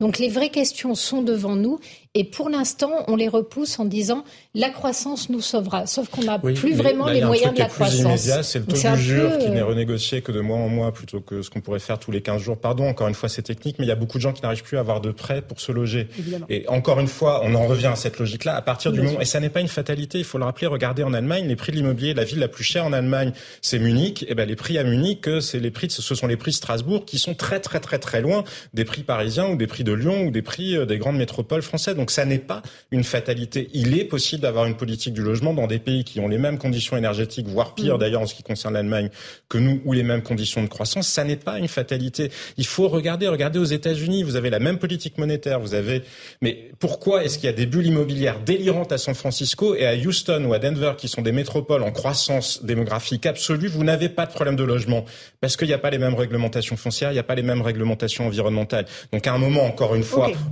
non mais Eric, je vous dis juste, faut mettre les arguments sur la table et qu'ils soient tranchés. Mais vouloir tout et son contraire. La déréglementation, totale, ça a donné les passoires thermiques. Mais, ça n'est pas, la ça n'est pas la déréglementation totale. Si, c'est qu'on a laissé sur le marché des, des, des, des appartements qui n'auraient jamais dû l'être. Voilà, on, parle, on parle de choses qu'on ne savait pas faire avant. Ah, construire des bâtiments passifs aujourd'hui, ça ne coûte pas particulièrement plus cher que de construire des passoires thermiques, pour le coup. Nathan Devers, vous voulez rajouter quelque chose Il y avait un constat sur lequel on était tous d'accord tout à l'heure, c'était le manque de courage aujourd'hui des dirigeants politiques. Mmh. Et je pense que sur la question du logement, et de l'architecture. Ça, c'est vraiment le domaine où on voit un manque de courage absolu. Dans les périodes de l'histoire récente, hein, moderne, où la France a été très grande, fin du 19e siècle euh, et, euh, disons, les années 50, euh, à chaque fois, les dirigeants politiques ont eu un courage immense qui était de dire on va reconstruire, on va vraiment donner un nouveau visage aux villes françaises. Pour le meilleur ou pour le pire, parfois avec des logiciels faux. Il faut quand même pas oublier que Napoléon III fait raser tout Paris. Et qu'à l'époque, d'ailleurs, les gens le traitent de... Le centre de Paris. Oui, tout le centre de... Mais, mais vraiment, même, euh, oui, tout le centre de Paris, que des gens, même comme Victor Hugo, le traitent de, de, de, de fou, de criminel, de gens qui... qui de, de quelqu'un qui, qui détruit tout, etc. il faut voir les images de l'époque. C'était des chantiers, mais pharaoniques. C'était des chantiers, oui. La moitié de Paris Donc, était éventrée. Anne Hidalgo a comparé, c'est rien? Ah bah, euh, là, on pouvait vraiment pas circuler du tout, parce que les rues étaient totalement éventrées. C'était des, des, chantiers dont on n'a même pas idée actuellement. Oui, bien sûr. C'était l'œuvre d'un mégalomane absolu, avec en plus des intentions un peu euh, intéressées, en tout cas, sur la question de répression, de maintien de l'ordre, éviter les barricades. bien, bien large pour pouvoir canaliser la foule. Mais il n'empêche qu'il a quand même pris un pari, un pari de son siècle, en disant voilà, on va donner un nouveau visage. Et ça, c'est ça qui a contribué à rendre la France aussi grande au début du XXe siècle. Notamment, je pense que s'il n'y avait pas eu ça, la France aurait été moins grande pendant la belle époque. Eh bien, on peut quand même remarquer que, et j'accuse pas spécialement Emmanuel Macron ou François Hollande ou mais mais quelle est leur vision architecturale? Ils en ont tout simplement aucune. Et en effet, alors on peut discuter. Est-ce que le but c'est de dire qu'on va dynamiser un certain nombre de, régions, de villes, de petites villes? Est-ce que le but c'est de dire qu'on va redessiner un certain nombre de banlieues vous avez en vu les périphéries des petites villes? Vous avez vu les périphéries des petites villes défigurées par les panneaux publicitaires, par les centres commerciaux? Mais parce, que voilà, parce qu'on repousse de plus en plus loin. Mais parce qu'on a fait des zones piétonnes, parce que nous transformons la France en zone. Mais Laurence, mais si je suis désolé, la zone piétonne, mais Laurence, allez voir. Ça coûte moins cher d'habiter dans les périphéries. Mais non, je vous parle pas d'habitat, je vous parle du commercial, je vous parle des choix d'urbanisme qui ont été faits dans les villes où on les transforme en réserve pour touristes ou pour parisiens en goguette, parce qu'ils trouvent ça joli, ils mettent des sabots, ils jouent euh, aux villageois quand ils vont dans Luberon ou ailleurs. Bah si, euh, bah, c'est quasiment ça. Hein. Aller sur l'île de Ré, je vous assure, moi qui connais bien, c'est quand même quasiment ça, hein, de faire son. Bref. Et pendant ce temps-là, mais si vous êtes, vous avez des difficultés à vous déplacer parce que vous avez plus, vous êtes plus âgé, vous, vous ne pouvez plus. Et tous les commerces, les merceries, les quincailleries, etc. Tout ça a disparu, notamment à cause de ça. Donc il y a des choix calamiteux qui ont été faits. On a voulu, sur ce que vous disiez Céline, on a voulu justement régénérer euh, l'habitat dans d'autres villes, mais sauf que l'activité économique n'a pas suivi. Donc moyennant quoi tous les dispositifs Pinel et de, des, enfin de de sont la figure, défiscalisation se sont cassés la figure parce qu'on a construit dans des zones où il n'y a pas de gens qui veulent habiter. Et il y a même des non Mais à un moment, faisant un peu confiance au privé pour qu'ils construisent. Il y a des gens qui grandes surfaces, ça a été un choix français. Mais évidemment. et, les grandes surfaces, vous n'allez pas les mettre au centre des villes. Donc on a quand même. il est lié au choix qu'on a fait dans les centres-villes. Mais, oui, mais l'urbanisme commercial est absolument responsable. Il y a des pays qui n'ont pas suivi cette, euh, ce, ce, modèle. Nous, c'était toutes les grandes surfaces. En effet, autour de la grande surface se sont installés d'autres commerces. Et c'est devenu ces zones absolument atroces qu'on doit traverser avant d'arriver au centre-ville. Et quand vous comparez la superficie des centres-villes et celle de ces, euh, de, de, ces zones commerciales, ça n'a aucun rapport. C'est Elles sont devenues impossibles d'accès, les centres-villes. En voiture, en tout cas. C'est que l'aménagement urbain, c'est un truc de gestionnaire. Le geste architectural, mhm. l'architecture, c'est lié au pouvoir, c'est lié au symbole du pouvoir. Quand vous n'avez plus de politique, mais que des technocrates, vous avez de l'aménagement urbain et vous n'avez plus de geste architectural. C'est, je pense que c'est lié aussi symboliquement à cela. Lié, je veux dire, au fait que nous ne fassions pas confiance. Enfin, regardez New York, le visage de New York change en permanence. C'est le cas aussi à Londres. Londres n'a plus rien à voir avec ce que c'était euh, il y a une vingtaine d'années. On peut aimer ou on ne peut pas aimer, mais il y a de l'inventivité architecturale et ce sont des capitaux privés qui ont été investis. C'est pas l'État britannique qui investi. Nous manquons. Non, ils n'ont pas foutu tous les New York, à New York, je peux vous dire qu'ils ont mis tous les pauvres dehors. Moi, je suis allé à New York deux fois à la fin des années 60. La ville avait changé parce que simplement ils ont changé la population. 10 euh, secondes. Une, 10 secondes, nous manquons de bâtisseurs dans tous les domaines. Ce serait le nom d'un bon parti politique d'appeler ça les bâtisseurs. Les bâtisseurs. Allez, merci beaucoup pour cette contribution. Nathan Dever, on se retrouve dans un instant dans Punchline sur CNews et sur Europe 1. On reviendra euh, sur cette information qui concerne les migrants mineurs de l'océan Viking débarqués la semaine dernière. Euh, sur 44 mineurs non accompagnés, eh bien, il y en a plus que 18 qui sont restés dans le sud. La plupart ont déjà pris la poudre d'escampette. A tout de suite dans Punchline.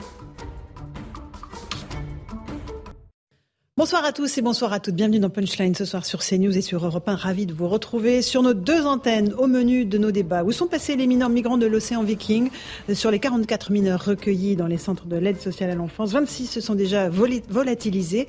On sera à Toulon dans un instant. On se posera aussi la question du rapport des Français au travail. Sommes-nous devenus euh, des flemmards? C'est ce que semble montrer une enquête IFOP pour la Fondation Jean Jaurès. Le manque de motivation post-crise sanitaire, la fatigue, l'envie d'avoir plus de temps libre sont en progression dans notre pays. On débattra de ce phénomène de société dans un instant. Et puis on reviendra aussi à 18h30 euh, sur les questions de sécurité avec la syndicaliste policière Linda Kebab. Voilà pour les grandes lignes. Dans un instant, ce sera nos débats. Mais d'abord, c'est le rappel des titres de l'actualité.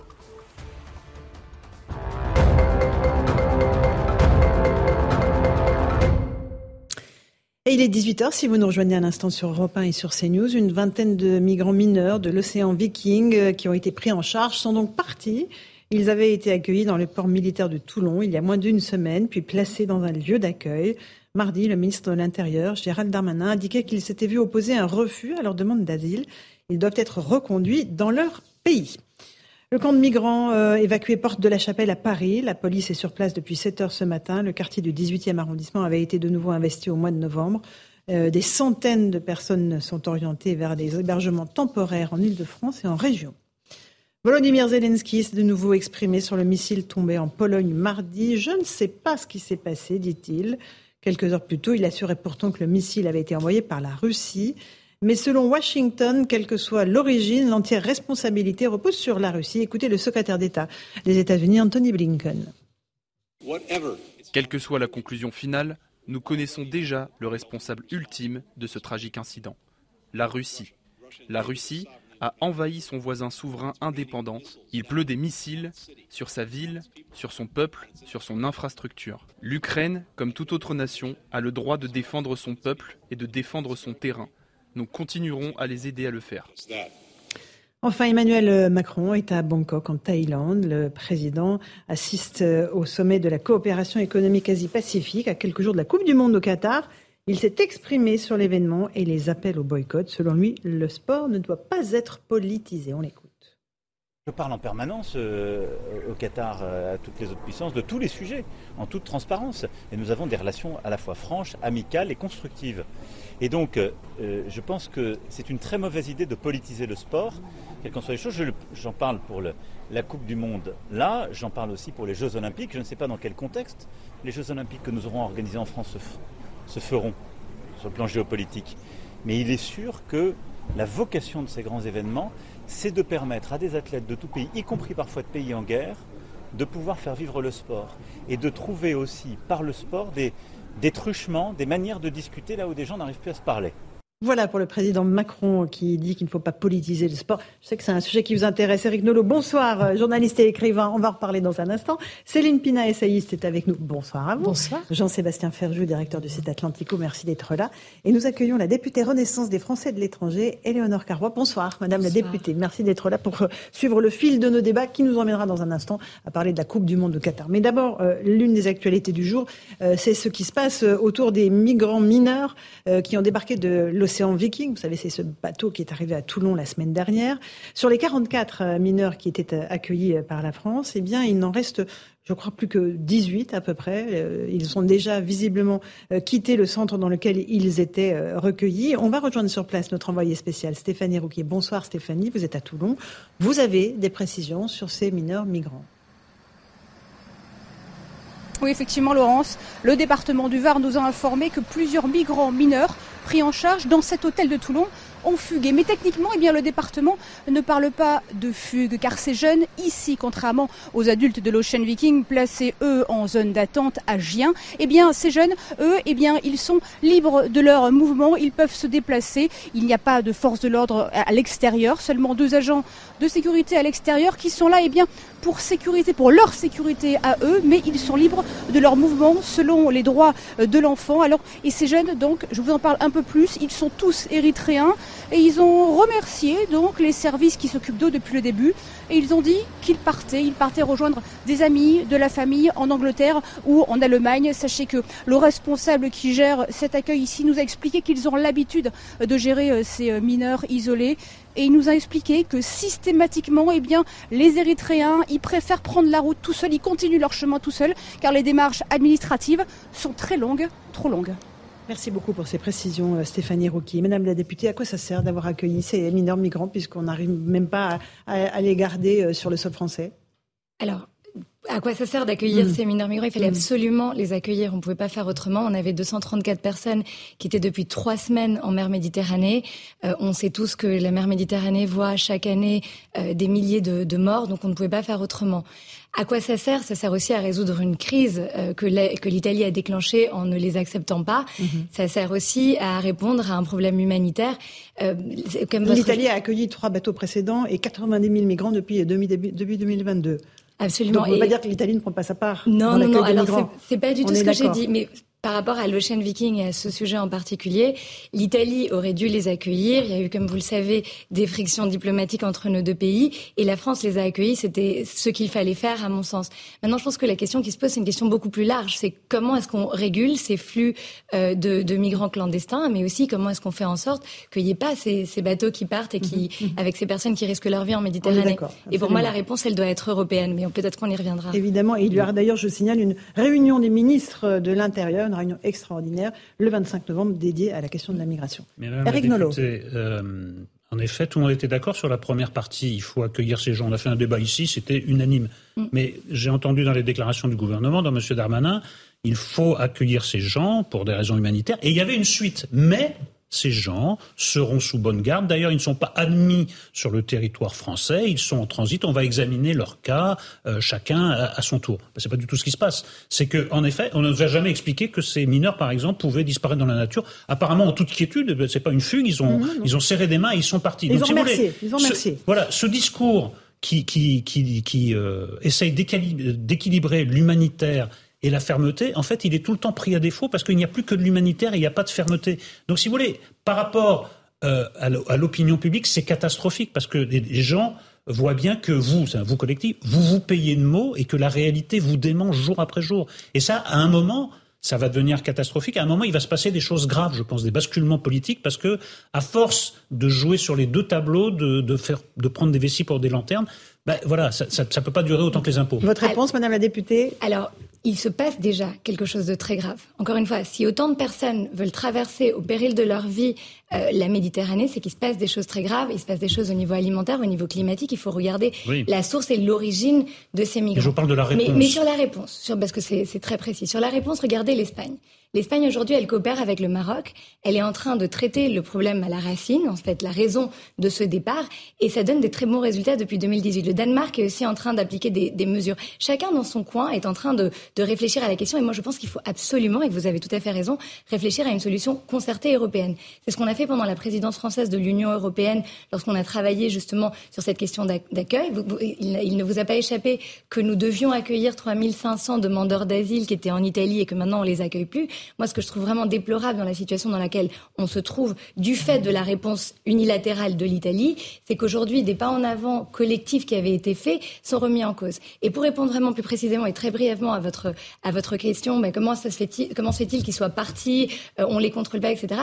Le problème, c'est en fait le, droit auquel on est soumis, les lois auxquelles on est soumis, et en fait, chacun de ces migrants a une situation particulière qui doit être examinée. Est-ce que c'est un mais, mais, on le dit, hein, et c'est ben quelque chose qu'on sait. C'est pas du tout ce qu'a dit le gouvernement, ni M. Darmanin. Alors pas du tout. Monsieur Darmanin, je l'ai écouté très précisément parce qu'on le voit tous les jours en ce moment, en plus à l'Assemblée, vu qu'on est en train d'examiner la LOPNI. Il a dit très clairement, aujourd'hui, on les accepte, mais ils sont pas sur le territoire français, on les garde dans ce centre, et ils ont chacun euh, un statut différent. Donc à partir du moment... Céline Pina, vous vouliez répondre à Madame la députée C'est euh, de dire euh, les problèmes se réglera au niveau de l'Europe et de montrer que les pays qui ont réussi à un petit peu s'en sortir l'ont fait sans passer par l'Europe, en mettant en place leurs propres dispositifs et en faisant respecter leur souveraineté. Donc ça, c'est un premier problème. Le deuxième problème, c'est que si on prend par exemple le cas du Danemark, c'est suite à un gouvernement qui a été soutenu par l'extrême droite qu'un certain nombre de mesures pour le coup extrêmement fermes, ont été prises. Et ces mesures n'ont pas du tout été remises en cause lorsqu'un gouvernement social-démocrate a repris le pouvoir. On voit bien que finalement, la fermeté, elle peut très bien être mise en œuvre à l'intérieur d'un pays. Et donc, une des questions qu'on peut se poser de façon très claire, c'est pourquoi nous ne le faisons pas alors que on a déjà eu des ribambelles de lois euh, censées gérer l'immigration qui se sont empilées et on a bien peur que la prochaine ce soit la énième et qu'elle ne résolve rien. Et enfin, quand on a des soucis pareils, à un moment donné, euh, aider et avoir une action humanitaire, c'est pas forcément ramener les gens chez nous. Ça peut être euh, patrouiller plus dans les eaux internationales et les redéposer sur les territoires de Libye qui sont des territoires de départ. Donc on voit bien qu'à un moment donné, mettre en accusation l'Italie, ça ne marche pas auprès de l'opinion publique. Ce n'est pas très juste envers l'Italie qui malheureusement n'a pas vu euh, le soi-disant accord, euh, j'allais dire, de, solidarité fonctionner et qui a gardé mm. quand même un maximum de migrants. Donc on pourrait peut-être être un peu plus modeste et apporter de vraies réponses et peut-être effectivement s'inspirer du Danemark. Pourquoi pas? Allez-y, Madame la députée. Merci. Non. Alors il y a plusieurs choses dans ce que vous dites et j'aimerais bien revenir sur plusieurs points. Sur l'Italie, on coopère avec l'Italie. On a d'ailleurs, moi j'étais rapporteur du traité sur le Quirinal, qui est un traité de coopération renforcée entre nos deux pays. Et comme je vous le disais, on avait mis en place des accords, notamment d'accueil des demandeurs d'asile. Là, on est en train de parler d'un cas isolé, comme on a parlé en 2018 de l'Aquarius, d'un cas qui est très emblématique, qui est repris, que ce soit par euh, la gauche, l'extrême gauche ou la droite, l'extrême droite, parce que c'est euh, une situation humaine extrêmement grave et nous y sommes tous sensibles. Sur le fait qu'on ne pouvait pas les laisser en pleine mer, vu la décision de l'Italie, qu'elle soit légitime ou pas, c'est quelque chose, je pense qu'on est tous d'accord bah, sur ça. Personne ne discute là-dessus. C'est ça. Aujourd'hui, ce qui va se passer, c'est en France, comment est-ce qu'on Enfin, la question que vous posez, qui me semble être une question beaucoup plus large, c'est en France, quelle réponse on donne à cette immigration euh, illégale, mais aussi quelle réponse on donne aux demandeurs d'asile? Là, c'est deux choses quand même assez différentes. Et les migrants qui étaient sur ce bateau, correspondent en fait à des situations assez différentes. Il y a une loi sur l'immigration et sur l'intégration qui va être examinée en 2023, qui va passer au Sénat en janvier, que nous allons, nous, à l'Assemblée, euh, examiner en avril, qui justement va durcir les conditions d'accueil et d'obtention euh, du droit d'asile. Et, là, je vous rejoins parfaitement, il faut absolument être ferme, avoir un cadre très strict, mais qui en même temps va permettre une certaine flexibilité, parce qu'il faut aussi lutter contre l'hypocrisie. Je veux dire, c'est quand même tellement facile de taper sur les migrants, c'est le fonds de commerce de tellement de partis politique. Aujourd'hui, ce qu'il faut, c'est aussi se dire qu'en France, on a des secteurs, des filières sous tension, qu'on a besoin d'une migration peut-être plus contrôlée, et c'est ce que font certains pays. Euh. On, va faire une toute petite pause, et je vais vous passer la parole après. les gens qui se préoccupent du contrôle des flux migratoires est aussi le fonds de commerce d'autres formations politiques. Je pense qu'en la matière, personne n'est véritablement fondé à donner, à donner les leçons. Mais on ne peut pas faire abstraction de la réalité. Pour le coup de l'appel d'air, j'entendais hier euh, une sénatrice socialiste notamment qui disait que c'était un concept d'extrême droite et ça rejoint exactement ce que je viens de vous dire sur ces gens qui font fond de commerce, de taper sur ceux qui se préoccupent pourtant de ce qui est une volonté exprimée de manière répétée, et élection après élection, mm. des Français, comme d'ailleurs de la quasi-totalité des peuples européens, de contrôler mieux les flux migratoires. Plus de sévérité dans la Mais voilà, non, mais des chiffres, des chiffres que on trouve dans les dans les données des Nations Unies. Sont pas, je ne crois pas qu'on puisse qualifier l'ONU d'organisme d'extrême droite. En 2016, en 2016, il y a eu 5130 six morts en Méditerranée. À l'époque, le gouvernement italien, et notamment dans la zone qui mm. se situait entre la Libye et l'Italie. À l'époque, le gouvernement italien était un gouvernement dirigé par le Parti libéral-démocrate. Quand Matteo Salvini est devenu ministre de l'Intérieur, qu'il a fait savoir très clairement que l'Italie ne voulait plus accueillir de migrants, ce nombre a été divisé par deux. Céline Pina parlait de l'exemple du Danemark, c'est la même chose. Donc je vous là, déjà vous dites qu'il y a un appel d'air qui a été créé. Mais en tout cas, la fermeté. donc l'humanisme n'est pas forcément mm. là où on dit qu'il est, parce que justement, quand on se montre insuffisamment mm. ferme en quelque sorte, ça pousse des passeurs à faire du trafic d'êtres humains et ça pousse des gens à se mettre en danger. Petite pause dans Punchline. On se retrouve dans un instant. Chacun veut rajouter sa petite phrase. On se retrouve dans un instant dans Punchline sur CNews et sur Europe 1. Tout de suite.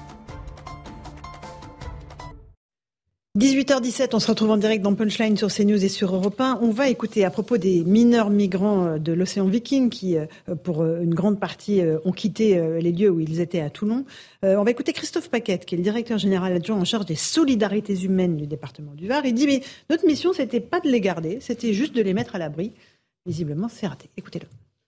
On sait que, en particulier, certaines nationalités ont un objectif qui est de rejoindre des proches qui se trouvent généralement dans un pays hors de France Et donc on sait que c'est des jeunes qui ne font que passer. Et comme nous, on a la mission de mettre à l'abri ces jeunes, mais on n'a aucun moyen juridique de les retenir. Et donc ces jeunes, nous les avons pris en charge, nous les avons mis à l'abri, et nous savions que certains d'entre eux, euh, sans doute, euh, allaient nous quitter. Ils sont absolument libres de partir, ce qui est normal. On leur les a encouragés à rester, en leur expliquant qu'en partant, qu'en restant, ils étaient à l'abri et qu'on était, euh, on avait la mission de les protéger. Ils étaient euh, reconnaissants de cette, euh, de, de, cette prise en charge, mais déterminés à atteindre leur objectif. C'est ubuesque, enfin c'est. Eric Nolot, dire en C'est toujours la même histoire. Le bon sens et la justice voudraient qu'en matière migratoire, on marche sur deux jambes. Il y a la jambe de l'humanitaire et la jambe de la fermeté. Et à chaque fois, il n'y a que la jambe humanitaire. On vous dit, ces gens-là, il faut les accueillir, nous en sommes tous d'accord, mais ils seront sous contrôle. Il s'avère qu'ils ne sont pas sous contrôle. Euh, on nous dit, les mineurs isolés, vous comprenez, ils sont mineurs isolés. Le, le, le commissaire Lebars nous expliquait tout à l'heure qu'après contrôle, 95% des gens qui se présentent comme mineurs isolés sont des majeurs. Vous parlez du droit d'asile en fait, les déboutés du droit d'asile restent aussi sur le territoire français. Ceux qui obtiennent l'asile et ceux qui ne l'obtiennent pas, c'est la même chose. À peine 5% des OQTF sont exécutés. Donc, si vous voulez, c'est un discours qui ne va pas, parce que c'est un discours complètement cynique vous voulez faire prendre des vessies pour des lanternes ou, ou l'inverse, mais on s'aperçoit que l'humanitaire fonctionne. En gros, ces gens-là ont été sauvés, mais jamais la fermeté ne suit. Dans les trois exemples que je vous ai cités, la fermeté est en complète déroute et l'humanitaire est assuré. Ça ne peut pas continuer alors, comme la ça. Réponse Est-ce que c'est d'extrême droite de le dire? Madame la députée. Non, alors c'est pas une question d'extrême droite ou d'extrême ben si, gauche. Que, oui, bon, oui c'est vrai que l'extrême droite fait son fond de commerce de euh, les, les, les, migrants sont la cause de tous les maux, de la xénophobie. On a vu euh, les dérives que ça a, même au sein de l'Assemblée nationale. Mais aujourd'hui, vous avez raison de poser la question du droit qui s'applique. Moi, je suis, avant d'être députée, je suis avocate. J'ai beaucoup travaillé euh, pro bono pour la défense de demandeurs d'asile. Je peux vous dire que c'est une procédure extrêmement longue, que c'est extrêmement difficile. Au barreau de Paris, on avait une association qui les accompagnait. Ils dormaient au square Villemain. C'est pas des situations humaines qui sont souhaitables. Et encore une fois, il faut revenir deux secondes en arrière. Pourquoi est-ce qu'on en est là?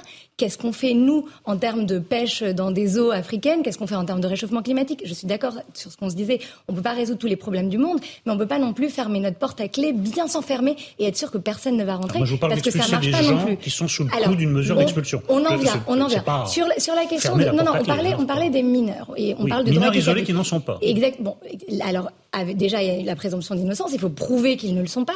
Mais prouvé. on peut pas, on peut pas accuser Gérald Darmanin, le ministre de l'Intérieur, euh, de, euh, de faiblesse ou de complaisance à l'égard des mineurs. C'est pas du tout sa ligne politique. Comme je vous le disais, il y a une loi qui va passer, qui va durcir ces conditions, mais qui en même temps va prendre en compte la réalité. Parce que le problème du discours de l'extrême droite, c'est qu'on dit c'est de leur faute, on pointe du doigt, et on regarde pas qu'en même Vous temps en France pas on a question. besoin. Moi, je Mais vous si, interroge j'y sur réponds absolument. Et, et puis d'ailleurs, moi je vous interroge sur publics. la raison Vous de vous cette euh, situation-là. oui. Moi je vous dis que si on se concerte pas au niveau européen, si on travaille pas ensemble pour que ces bateaux ne viennent pas, et, et là je, je vous rejoins tout à fait sur le fait qu'on a besoin d'avoir une police aux frontières, qu'on a besoin d'avoir plus de contrôle en amont, plus de coopération avec les pays d'où ces, d'où ces bateaux partent, ça sert à rien de dire il y a qu'à Faucon, parce que parce que parce que final, pardon, euh, justement, non mais le- Voilà. tout, est, Verjou. tout est dans le si. Si je vous dis, si on ne travaille pas avec la Chine et avec l'Allemagne en matière de sujets hein. énergétiques, nous, nous ne combattrons pas le dérèglement climatique. Bah, vous voyez Bah, bien que la Chine rouvre un maximum de centrales à charbon et l'Allemagne aussi. Oui, mais,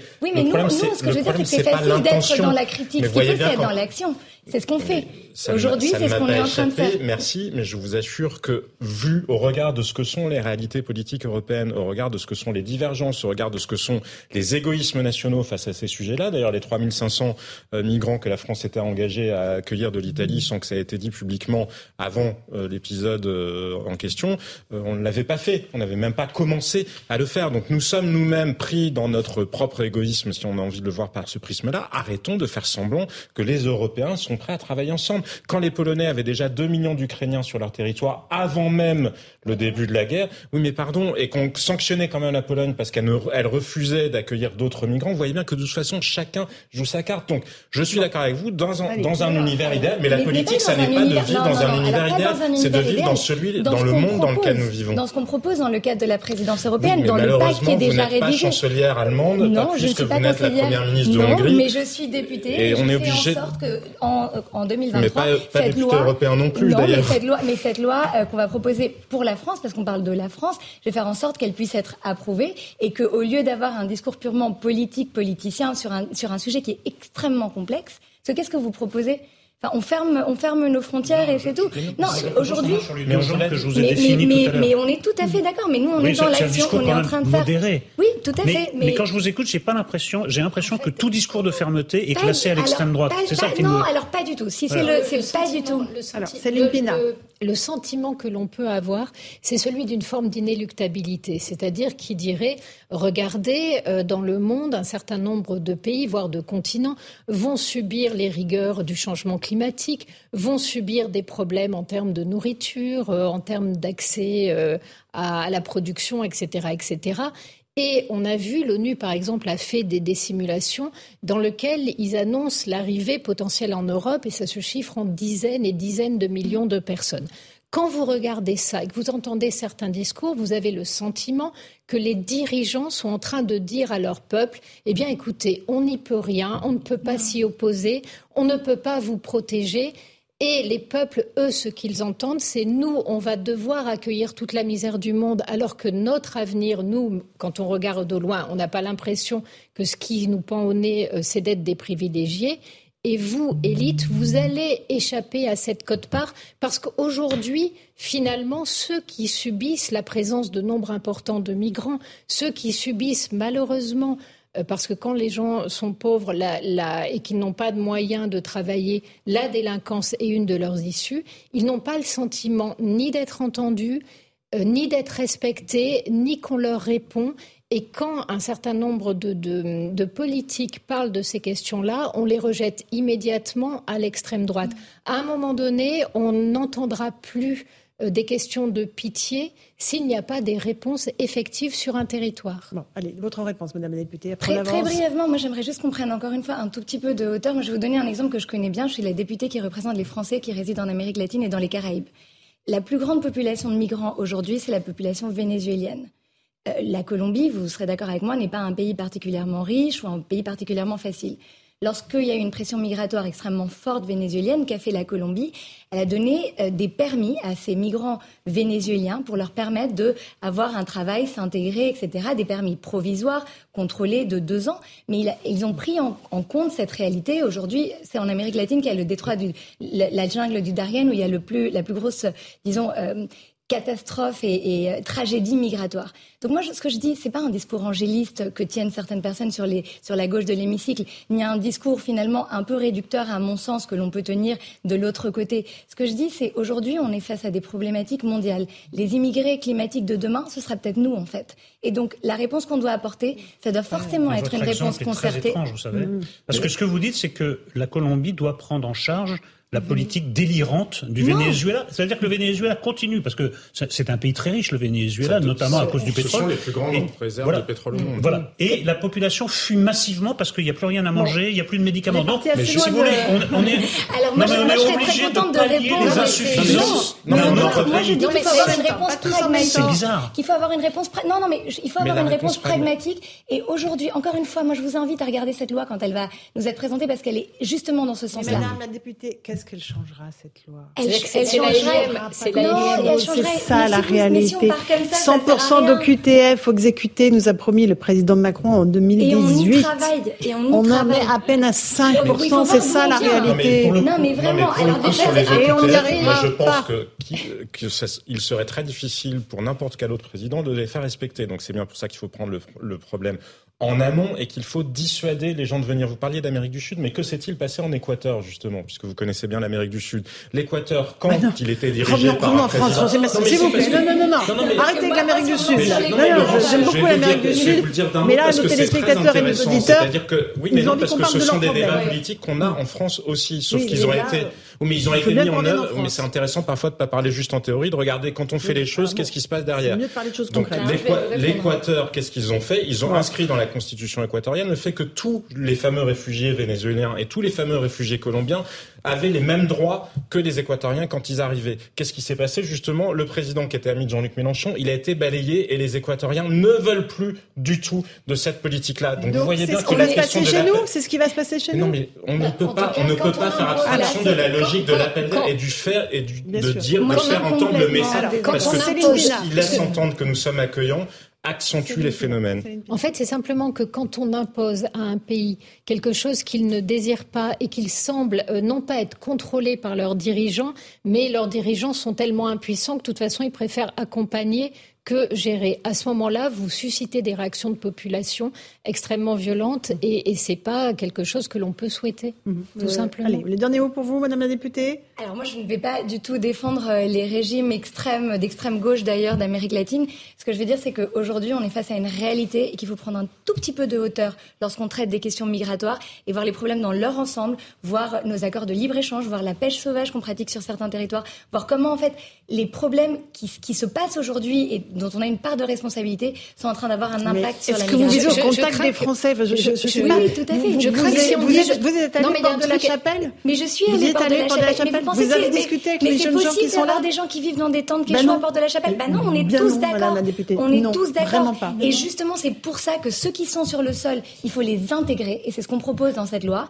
Et ceux qui sont euh, dehors, il faut les accompagner, il faut aider les. Je pense qu'on dit la même chose. Non, non, je pense pas qu'on dit la même chose sur le fait que. Parce que ce qui est choquant, c'est que, par exemple, si vous expliquez aux habitants de Calais euh, aux gens qui se font harceler, aux femmes qui se font harceler quand elles passent euh, euh, rue de la Chapelle, si on leur explique, mais vous savez, vous êtes coupable de ça mhm. à cause de la manière dont vous pratiquez la pêche Alors, sauvage. pas du tout sincèrement, oui, mais c'est comme ça. Moi, je juste, prendre quand de la vous hauteur. le dites comme ça, les gens l'entendent de cette manière-là.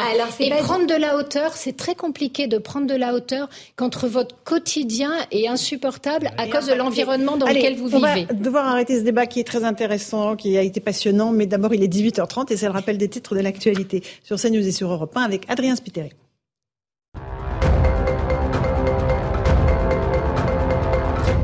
Trois suspects en fuite condamnés à la perpétuité aux Pays-Bas. Ils sont accusés de la destruction du vol MH17 de Malaysia Airlines au-dessus de l'Ukraine en 2014. Parmi eux figurent deux Russes et un Ukrainien séparatiste. Les 298 passagers et membres d'équipage présents à bord avaient tous été tués après la frappe de ce missile. Le président ukrainien Volodymyr Zelensky a réagi. Il salue une décision importante. Un accident de la route tourne au drame à Paris. Une personne circulant sur une trottinette électrique est entrée en collision avec une camionnette ce jeudi matin. Elle est décédée des suites de ses blessures. L'an dernier, 22 utilisateurs de trottinettes sont morts sur le territoire contre 10 en 2019 et 7 en 2020. Et puis Gianni Infantino, seul candidat à sa succession, le président de la FIFA, est à la tête de l'instance depuis 2016. Aucune autre candidature n'a été soumise par la fédération aux élections qui auront lieu en mars prochain. Il est donc le grand favori pour briguer un troisième mandat. Voilà pour le rappel des titres de l'actualité. Merci à Céline Pina, merci Madame la députée Hélène Carrois d'être venue défendre vos points de vue euh, sur le plateau de Punchline. On se retrouve dans un instant sur CNews et sur Europe 1 avec Linda Kebab qui nous a rejoint, déléguée nationale unité SGP Police. À tout de suite. Il est 18h35, on se retrouve en direct dans Punchline sur CNews et sur Europe 1. On est toujours avec Eric Nolot et Jean-Sébastien Ferjou et on accueille Linda Kebab. Bonsoir. Bonsoir. Déléguée nationale unité SGP Police. On va parler de sécurité, les policiers toujours en première ligne. Il y a eu ce matin à nouveau euh, l'évacuation d'un camp de migrants dans le nord de Paris. Euh, près de 900 personnes, euh, d'après les informations de nos journalistes sur place. Euh, alors que le campement avait été déjà euh, démantelé, je crois qu'il y a moins de trois semaines. Euh, comment est-ce que les policiers, qui sont évidemment en, première ligne, et les gendarmes, vivent cette situation où les camps se recréent à chaque fois et les migrants que l'on met à l'abri reviennent ou voilà, c'est sans fin eh ben, vous l'avez dit, c'est sans fin. J'ai une expression que je, je vous dis souvent, Mme Ferrari, c'est le tonneau de Danaïde. Donc c'est un des tonneaux d'analyse de la police avec euh, plein d'autres causes, hein, notamment euh, la lutte contre euh, les violences faites aux femmes et aux enfants, la lutte contre le stupéfiant, et puis cette question de migrants, enfin en tout cas la question migratoire telle qu'elle se présente aujourd'hui. Le 27 octobre, en fait, il y a eu un démantèlement. Et aujourd'hui, autant nos collègues que même les associations qui se sont qui, qui, qui, ont, qui ont parlé avec nos collègues nous disent que beaucoup des migrants qui ont été évacués le 27 mmh. se, trouvaient se trouvaient présents. Et en plus, il y avait plus de monde que le 27. Mhm. Donc c'est plus qu'un tonneau de Danaï, là, c'est l'océan qui se remplit. Et puis bah, c'est toujours ces, ces missions sans fin et sans fond qui reposent sur les épaules des policiers, particulièrement ceux qui sont sur le terrain en première ligne, parce que ce sont des conditions quand même d'exercice assez difficiles. On a parlé notamment peut-être de maladies euh, parmi euh, ces migrants, etc. Et donc les policiers sont constamment en première ligne et exposés. Le souci, c'est qu'on réglera pas le problème en passant par les policiers. C'est une autre question. C'est une question politique. Mhm. C'est une question diplomatique. C'est une question sanitaire. C'est pas une question policière. Néanmoins, encore une fois, comme à chaque crise, vous le savez, Madame Ferrari, que ce mhm. soit les gilets jaunes ou la question euh, des manifestations euh, de contestation sociale, et eh bien aussi sur la question migratoire, c'est encore et toujours sur les policiers que ça repose. Et on se demande s'ils ne sont pas découragés à la fin euh, parce qu'ils voient infiniment ces migrants. La plupart sont pacifiques, d'autres sont des délinquants chevronnés et, et, parfois ils ressortent libres du tribunal. Comment est-ce que vous gérez ces situations sur le terrain? Ben, en fait, on ne les gère pas. On peut plus les gérer. Vous savez, sous le mandat de M. Hollande, la situation, le fait d'être un étranger en situation régulière a été dépénalisé. Donc, euh, de fait, les moyens coercitifs qu'on peut avoir et les moyens judiciaires qu'on avait autrefois, on les a plus aujourd'hui. Aujourd'hui, c'est une situation administrative comme une autre qu'on traite comme une situation administrative, avec des centres de rétention administrative qui sont saturés et qui sont saturés notamment de personnes qui sont particulièrement en fin de peine, donc des profils qui sont très dangereux, des criminels, qu'on attend de pouvoir expulser, qu'on n'expulse pas beaucoup parce que même euh, en, les, taux de, de, de réussite d'expulsion de personnes qui sont dans des crailles, qui sont des profils très très durs, sont extrêmement faibles. Pardon. Mmh. Première chose. La deuxième chose, c'est que euh, quand vous parliez tout à l'heure du, du, du, sentiment en fait de, de, de ne pas y arriver, les policiers nous le disent sur le terrain on est engagé, nous sommes des mm. soldats, on a une mission, on est euh, loyal, euh, loyaux pardon, euh, à l'égard des institutions, des lois mm-hmm. de la République, et puis parce qu'on a un devoir de prestation de sécurité à la population. Donc on y va. C'est-à-dire qu'on ne met pas le genou à terre et on ne faiblit pas. Néanmoins, on a conscience aujourd'hui qu'on est juste en train de vider un océan à la petite cuillère. Et ça crée évidemment de la démoralisation, ça crée évidemment de la souffrance psychique. Vraiment, je vous le dis très sincèrement, ça crée de la souffrance psychique chez les policiers qui ont vraiment le sentiment d'avoir perdu le sens de leur métier. Ça, c'est une vraie responsabilité politique. Et nous, on le dénonce en tant qu'organisation syndicale. On doit le dire, on doit pointer du doigt aussi ces responsabilités. La manière dont le métier, en fait, a été dévoyé. Et en fait, on est des espèces de hamsters dans une cage qui tournent, tournent, tournent au gré des politiques. Euh, est-ce que vous avez été surprise? On a appris que 44 mineurs euh, qui étaient débarqués de l'océan Viking, qui étaient dans un centre euh, à Toulon, euh, en fait, il n'y en a plus que 18. Tous les autres se sont volatilisés et, donc ont, pris, on ne sait pas, le chemin d'autres pays. Est-ce que c'est une surprise pour vous ou pas? Non, c'est pas une surprise. C'est la, poudre d'escampette. En plus, il y a beaucoup de mineurs, souvent qui sont des mineurs déclarés mineurs, mais qui ne sont pas constatés factuellement, que ce soit par un examen médical ou par, par des documents d'identité. Donc, ce sont des personnes qui se déclarent mineurs, en effet, et qui fuient. Il y a aussi, vous savez, cette question des fameux mineurs isolés des mhm. mineurs non accompagnés qui parfois ne sont pas des mineurs, qui souvent ne sont pas des mineurs. Nous, on le constate sur le terrain. Il y a quelques semaines encore, j'étais sur le terrain auprès de collègues de Saint-Denis et quand on a affaire à certains mineurs, on constate qu'ils ne le sont pas, sauf que, évidemment, ils s'opposent à tous les examens médicaux possibles pour pouvoir le démontrer. Donc ce sont des personnes qui connaissent très bien, qui sont très rodées. Pourquoi est-ce qu'elles partent? Elles partent parce qu'elles connaissent le système, elles connaissent le fonctionnement en France et elles savent très bien qu'elles peuvent se retrouver tout à fait dans la nature, peut-être même demain commettre des délits, hein, euh, de la rapinerie, euh, du délit opportuniste euh, et acquisitif et de toute manière savoir qu'elles seront inexpulsables, un, parce qu'elles sont, déclarées mineures, deux, souvent parce qu'elles n'ont pas de documents, et trois, parce que de toute manière, nous sommes saturés, autant la police que la justice. Eric Nolot, on entend euh, la, colère et le constat implacable que fait euh, notre ami syndicaliste policière. Les policiers, c'est tous les jours. Hein. Cette réalité-là, ils prennent pas beaucoup de hauteur. Hein. Non, non, c'est vrai que là cette expression de, de, de, la députée qu'on a accueillie, il faut prendre de, la hauteur euh, quand on, quand on est sur le, sur le terrain. Ça, voilà, il y a un peu de, J'étais un peu indigné par cette, cette expression parce que je trouve ça un peu méprisant. Mais si on doit résumer d'un mot euh, ce que vient de, de décrire Linda Kebab, c'est impuissance. C'est impuissance des pouvoirs euh, publics et ceux qui en payent la conséquence, ben, ce sont les policiers et ce sont les plus faibles, ceux qui n'ont pas les moyens de se protéger et qui sont euh, victimes. Alors, euh, parmi les victimes, je classe d'ailleurs les migrants, hein, parce que voilà, ils vivent dans des conditions indignes. Mais comme euh, Linda Kebab l'a très bien dit aussi, il faut bien qu'ils vivent de quelque chose. Donc, ce sera très probablement de la délinquance. Donc, la délinquance va s'exercer au détriment aussi des plus faibles. Donc, c'est un, système de fou où en fait, on euh, se débarrasse du mistigris sur quelques personnes qui doivent subir de plein fouet ce problème migratoire, pendant que les autres nous conseillent de prendre de la hauteur. Euh, on va parler d'insécurité. Euh, évidemment, ça aussi, c'est une de vos missions principales tous les jours, vous les policiers. Il y a eu une violente agression à Rennes ce mardi un locataire qui a été frappé de plusieurs coups de couteau en bas de son immeuble parce qu'il voulait chasser des dealers, tout simplement. Explication d'Aminat Adem, et puis je vous passe la parole Linda Kebab. C'est ici, dans ce quartier populaire de Rennes, qu'un homme de 54 ans a été poignardé. Alors qu'il rentre seul chez lui mardi dernier, le quinquagénaire croise deux hommes, deux dealers, au pied de son immeuble. Exaspéré, il tente alors de les faire partir, mais reçoit plusieurs coups de couteau. C'est un quartier euh, où il y a beaucoup euh, de trafic de stupéfiants. Euh, parce que c'est extrêmement lucratif, euh, voilà, et ça rapporte euh, beaucoup à ces jeunes hein, qui plutôt que se lever le matin à 6 heures pour aller bosser et gagner 1200 euros par mois, ben, ils préfèrent dealer et gagner 4000 par, par jour. Touché au thorax et à la gorge, l'homme de 54 ans parvient tout de même à monter chez lui au septième étage. C'est sa compagne qui préviendra la police et les secours. Pour le syndicat Unité SGP, ce quartier, comme bien d'autres à Rennes, a atteint un point de non-retour. La violence à Rennes c'est, euh, est exponentielle. C'est un quartier qui malheureusement euh, subit. Donc les gens en ont marre. Et malheureusement, quand les gens ils veulent se rebeller, bah, arrive ce qui est arrivé, on risque sa vie. Le locataire de 54 ans a été opéré ce mercredi. Ses jours ne seraient plus en danger. Une enquête criminelle a été ouverte pour tentative d'homicide volontaire. La violence au quotidien, Linda Kebab, pour les habitants évidemment, qui sont confrontés aux dealers tous les jours en bas de chez eux. En fait, ça illustre une des problématiques dans les quartiers populaires. Vous savez, les précaires, les pauvres, les plus faibles, ceux qui sont difficilement représentés dans les institutions et, et, face caméra. Ce sont ceux aussi, souvent, et je ne m'écarte pas du sujet, au contraire, j'élargis c'est aussi ceux, ce sont aussi ceux qui, euh, qui sont utilisés à certaines fins électorales, dont on dit à chaque fois, pour certains en tout cas, certains, euh, certains notamment euh, députés, certains partis politiques disent, on est les représentants des partis populaires, nous sommes soucieux des plus pauvres et des plus précaires, mais dès qu'on parle de la question de la sécurité, ah non, ça c'est pas notre sujet.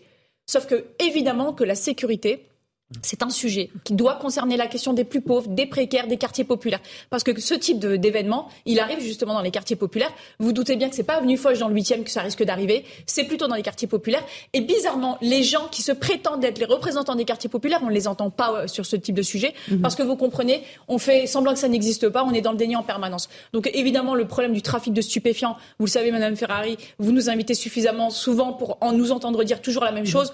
On n'a pas de véritable politique de lutte contre le stupéfiant et nous, on l'assume ce propos à l'unité SGP. Parce qu'en fait, on fait Malgré les annonces de Gérald Darmanin. En fait, on fait des opérations au quotidien. Les collègues travaillent, ils, interpellent des charbonneurs, ils interpellent des dealers, ils interpellent des, réseaux.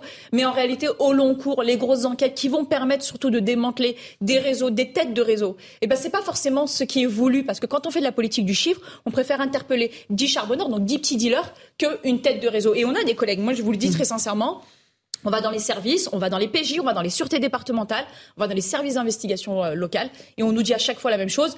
On nous demande de privilégier le petit, euh, le, la petite transaction parce que c'est une procédure qui est vite close plutôt que d'aller euh, chercher au long cours et d'aller chercher la tête de réseau parce que un, ça demande des moyens, donc mmh. de l'argent, notamment les moyens, les budgets de justice et du ministère de l'Intérieur, et puis surtout, ça restera quand même une case Excel et la case Excel, on s'en fiche de savoir ce qu'elle signifie derrière. Le principal, c'est de la remplir. La politique du chiffre un mot là-dessus, Jean-Sébastien Ferjou?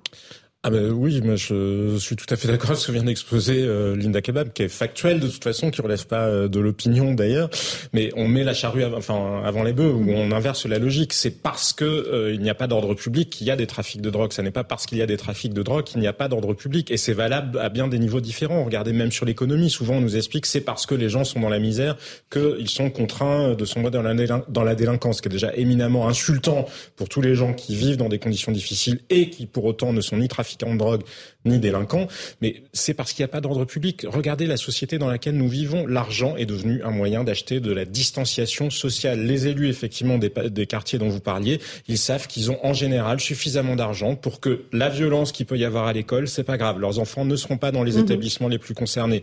La violence qu'il peut y avoir dans la médecine ou les retards qu'il peut y avoir dans la médecine, la perte de chance, hein, parce que quand vous avez, euh, notamment pour le dépistage des cancers, y compris chez les mineurs, y compris chez les enfants, quand vous avez deux mois, trois mois de de rendez-vous décalés, c'est de la perte de chance de survie. Mais tous les gens qui ont de l'argent dans notre société, ils s'achètent cette distanciation sociale-là, ils se tiennent à distance de cette insécurité. Donc ça n'est pas que un sujet dans la rue, hmm. c'est un sujet qui en réalité contamine tous les autres. Et effectivement, des gens qui s'en lavent les mains en disant oui, bon, euh, c'est vrai, euh, mais euh, bref, on peut pas faire grand-chose. Et puis au-delà de ça, il faut investir sur le, reste. C'est dans le meilleur des cas, ça. Parce que parfois, ils combattent même tous les discours qui vont pas dans leur sens. Ils se contentent pas de fermer les yeux ou d'être dans le déni en disant de ce dont vous parlez. Je parlais plus du gouvernement, en l'occurrence, qui quand même essaye de gérer. De moi, je parle de certains partis d'extrême gauche qui vous disent, ben non, et puis parler de ces sujets-là, c'est stigmatiser les gens, c'est un discours d'extrême droite et tout. Alors que, excusez-moi, mais le droit de quelqu'un de rentrer en sécurité chez lui, à mon avis, c'est ni de gauche, ni de droite, ni d'extrême, ni de l'autre. C'est simplement un droit de l'homme fondamental. Il y a eu cette affaire de cette dame à Roanne, je crois, mhm. agressée chez elle avec sa fille par des dealers qui lui interdisaient de recevoir sa famille. Ben, on parle de la France au 21e siècle. Écoutez, franchement, ça peut pas durer. Tout, tout le monde voit bien que ça peut pas durer. Linda Kebab, mais quelle est la solution alors? Plus de moyens pour la police, vous en aurez euh euh, de, de, notre côté, évidemment, la réponse, elle est globale. Elle ne peut pas reposer uniquement sur les policiers. Elle va commencer par la question de l'éducation, la question sociale, en tout cas, le suivi des familles qui ne remplissent pas leur rôle, particulièrement les parents. Et puis après, euh, tout au bout, si on a fait le travail de prévention, d'éducation et que ça ne marche pas, parce qu'il y a des gens pour qui ça ne marche pas, eh bien, la question de la fermeté. Sauf qu'il n'y a rien qui fonctionne, Madame Ferrari. Et même la question de la fermeté, elle ne marche pas. Les moyens de la justice sont peau de chagrin. On le sait. D'ailleurs, Monsieur Dupont-Moretti s'était vanté d'avoir augmenté les moyens de la justice, ce qu'il a fait, c'est vrai. Mais on part de tellement loin en fait, les magistrats sont débordés. J'étais dans le commissariat de la Courneuve hier. Et euh, une collègue devait faire un avis à parquet pour des personnes qui étaient en garde à vue pour des faits de trafic de stupéfiants dans la commune. Pratiquement trois quarts d'heure d'attente avant d'avoir un, un, un, substitut du procureur au bout du fil. Si pour chaque garde à vue vous faites la même chose, et encore trois quarts d'heure, c'est dans le meilleur des cas parce qu'il n'y avait pas trop de monde derrière. Parfois c'est deux heures. Et si à chaque appel vous faites ça, et ben finalement vos, vos enquêtes vous les menez pas. Et quand vous menez pas les enquêtes, vous mettez pas tous les éléments nécessaires à une, au bon prononcé de la justice. Et, quand il n'y a pas un bon prononcé de la justice, et il y a de l'impunité. Et quand il y a de l'impunité, on finit par dire à des gens, et ben vous invitez pas, euh, vous n'invitez personne chez vous. Et c'est bien la raison pour laquelle je vais faire mes 30 secondes libérales. Tous ceux qui disent que quand on entend réformer l'État, c'est de la sauvagerie sociale. Eh bien non, c'est précisément pourquoi il n'y a pas suffisamment de moyens pour la justice, parce qu'il y a des gaspillages massifs mhm. dans les dépenses de l'État. Moi, je suis absolument pas contre la dépense publique. Évidemment que la dépense publique est totalement importante pour assurer des tas de missions différentes d'éducation, toutes celles que vous avez citées. Mais dans la mesure où nous avons laissé se développer, notamment dans les collectivités territoriales, des, des doublons, des triplettes, des gens qui effectivement existent au niveau de la mairie, au niveau de la communauté d'agglomération, de la métropole, etc., c'est parce qu'il n'y a jamais ce courage politique-là et que dès que vous osez dire peut-être regardons la manière dont la fonction publique est organisée et comment les euros, enfin l'argent des Français est dépensé, c'est de la sauvagerie sociale. Ben non, c'est de ne pas le faire qui est de la sauvagerie sociale. Je regarde juste deux minutes pour parler parce que Eric Nolot voulait absolument nous parler de la Coupe du Monde de football et du Qatar. Qu'est-ce qui vous horrifie tant, Eric euh, Nolot ben, La déclaration de notre président de la République tout à l'heure en disant qu'il ne faut pas politiser le football. Alors là, c'est quand même inouï parce que d'abord, il me semble que la Russie est exclue de toutes euh, les compétitions. C'est quand même une décision politique. Et puis, moi, je voudrais bien qu'on m'explique si c'est pas une décision politique d'attribuer la Coupe du Monde au Qatar, c'est quoi? Ça peut pas être euh, une, une décision écologique. C'est une, une, une, catastrophe totale. Ça peut pas être une décision euh, humanitaire. Enfin, l'hiver, malgré tout. Enfin, écoute, franchement, on n'a pas joué l'été justement parce qu'il aurait fallu climatiser les stades. Mais, en mais enfin, quand même, ils, vont, ils, vont, être quand même climatisés. Ça peut pas être une décision humanitaire. Il y a des milliers de travailleurs immigrés qui sont morts sur les échafaudages, et ça peut pas être une décision sportive, puisque je vous demande à tous de me citer un club qatari ou même un joueur qatari, vous en seriez bien incapable. Donc ça a été une décision uniquement le, le PSG, politique. ça compte pas le PSG, le PSG, ça ne compte pas vraiment parce que c'est quand même le championnat français. Et si vous avez le classement du championnat qatari, je suis preneur, mais je pense que je suis lyonnaise, c'est pour ça que je voilà, aucun de nous, aucun de nous, ne, oui, oui, c'était perfide, on avait bien saisi. Mais ça a été une décision politique mais alors pourquoi tout le monde prise. se réveille là, alors, Eric Nolot Alors, Ah, ça, mon c'est Dieu, le mystère. Parce qu'on en a quand même parlé, mais de manière perlée, Perlée, justement. ouais. ça, ça revenait, les conditions d'attribution étaient plus que douteuses, le rôle de M. Sarkozy était plus que douteux, etc.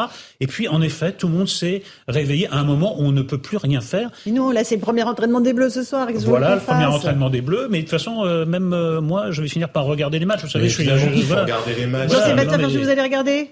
Mais oui, parce que non, mais bien sûr. D'ailleurs, je voyais que 80% euh, des moins de 18 ans comptaient euh, les regarder aussi, parce que bien, je suis d'accord avec ce que vous dites, Eric, mais il y a une hypocrisie, mais qui est phénoménale. Mais cette hypocrisie- hypocrisie-là, elle est valable aussi. Il y a eu des Jeux olympiques, ah, des, euh, je vais y arriver, des Jeux olympiques, voilà, à Sochi. Il y en a eu d'autres euh, Il y a la en Coupe Chine. du Monde en Russie. Et puis, je veux dire, mais nos- déjà annexé nos la Crimée. quoti- nos quotidiens sont faits de ces hypocrisies-là. Le photovoltaïque, on le sait, c'est fabriqué Mais c'est quoi la largement dans des limite camps de C'est travail. quoi la Vous Mais je suis d'accord. Non, mais c'est quoi la limite? Là, on nous explique que les Mais supporters. la limite, elle est au moment de Non, mais l'attribution, Eric. a- Non, mais d'accord. Mais là, Voilà. ils, ils en rajoutent les Qataris. Il y a un, un- un code vestimentaire incroyable, un code de conduite qui est complètement Vous savez dictatorial. quoi? On va aller euh, au Qatar, si vous voulez bien. on a peut le regarder à la télé, on n'est pas Oui. obligé On d'être sur notre on canapé en se mettant très loin de sa femme ou de Et sa compagne si on n'est pas marié. on peut aussi l'écouter sur Europe 1. On a. Jacques Vendroux d'Europe Oui, 1 qui est au bout de la, Et si votre du lit, équipe de, est de la éliminée, ligne vous avez deux jours pour quitter le pays. Jacques, vous êtes avec Bah, nous, Jacques envie de rester Vendroux, au vous nous entendez Je sais, j'ai pas envie d'y aller pour le moment. Racontez-nous l'ambiance sur place parce qu'Éric Nolot nous dit que c'est assez compliqué. Et, et là, surtout, c'est le premier entraînement des Bleus. Ça se passe comment? C'est le premier entra- entraînement des Bleus. Les, les joueurs de l'équipe de France, on est au stade. hein. on est au stade Al-Assad, où les joueurs de l'équipe de France viennent de s'entraîner. Ils ont fait des petits matchs, un petit tournoi avec euh, 7 ou 8 joueurs. Et donc, ça, ça a duré pratiquement une heure et demie. Mais l'information importante, je sais que ça va intéresser Eric Nolot, figurez-vous que Varane et, et surtout Benzema se sont pas entraînés avec le groupe. Donc, c'est important. C'est très important. Et donc, pour le moment, eh bien, c'est une équipe de France qui s'est entraînée. Il fait très chaud. Et je vais vous donner une petite révélation. Je crois qu'ils ont fait appel à la clim. Voilà. Parce qu'il fait très frais dans le stade, mais il fait très chaud, par exemple, dans la rue. Donc, c'est la première information. Dire que je pense que il y a un petit coup de clim à l'occasion de, de, cette, de, cette, de cet entraînement. Et puis, il y a eu deux visites un petit peu inattendues. Celle du président Noël Legrette, bien sûr, dont on parle beaucoup en ce moment. Il est venu assister à l'entraînement des Bleus et surtout eh bien, le président du Paris Saint-Germain, Nasser Al-Kharifi, qui est venu saluer la délégation des Bleus. Donc là, pour le moment, très honnêtement, en ce qui concerne l'organisation, tout va bien. Il n'y a rien à dire. Tout va bien. Dans la rue, ça se passe comment? Parce que Eric dit que c'est très très encadré. Euh, vous êtes libre de faire ce que vous voulez dans la rue ou pas? Écoutez, ce matin, j'étais aux accréditations. Ça s'est bien passé. Hier soir, je suis arrivé euh, dans un avion très tard. Ça s'est très bien passé à l'aéroport. C'est vrai qu'on est encadré, mais je veux dire, il y a beaucoup de fluidité. Alors, ce qui va faire marrer Eric, c'est que tout le monde dit bonjour. Alors, il n'arrête pas de nous dire bonjour. Même quand il ne nous salue pas une première fois, ils disent quelquefois au revoir avant de nous dire bonjour. Ça, il y a beaucoup de déférence devant tous les, journalistes étrangers. Et puis, pour vous donner, euh, vraiment, ils les Qataris mettent tous les, tous les atouts de leur côté pour, euh, pour être gentils avec nous. Par exemple, ici au centre d'entraînement, tous les stadiers parlent français. J'ai appris que le centre d'entraînement du Brésil, tous les stadiers parlaient brésilien.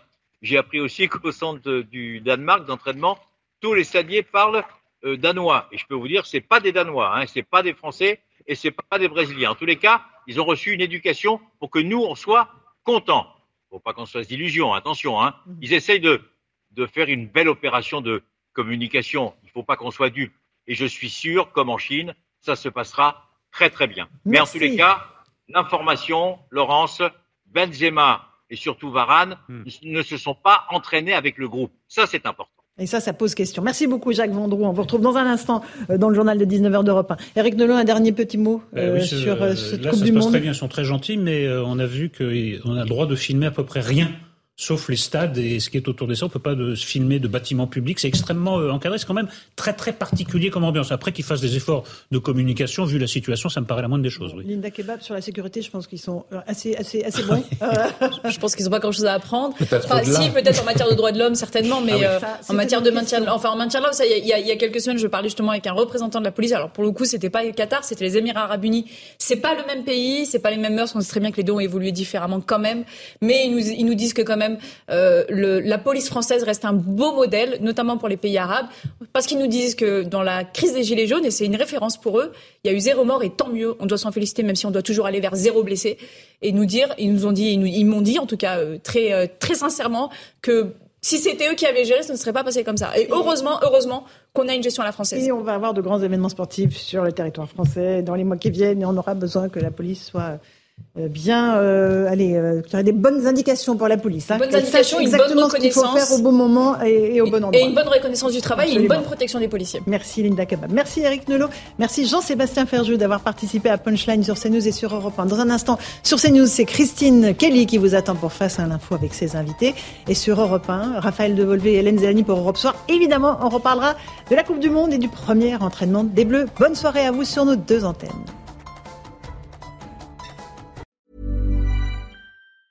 Mom deserves the best, and there's no better place to shop for Mother's Day than Whole Foods Market. They're your destination for unbeatable savings, from premium gifts to show-stopping flowers and irresistible desserts. Start by saving 33% with Prime on all body care and candles. Then get a 15-stem bunch of tulips for just $9.99 each with Prime. Round out Mom's menu with festive rosé, irresistible berry chantilly cake, and more special treats. Come celebrate Mother's Day at Whole Foods Market.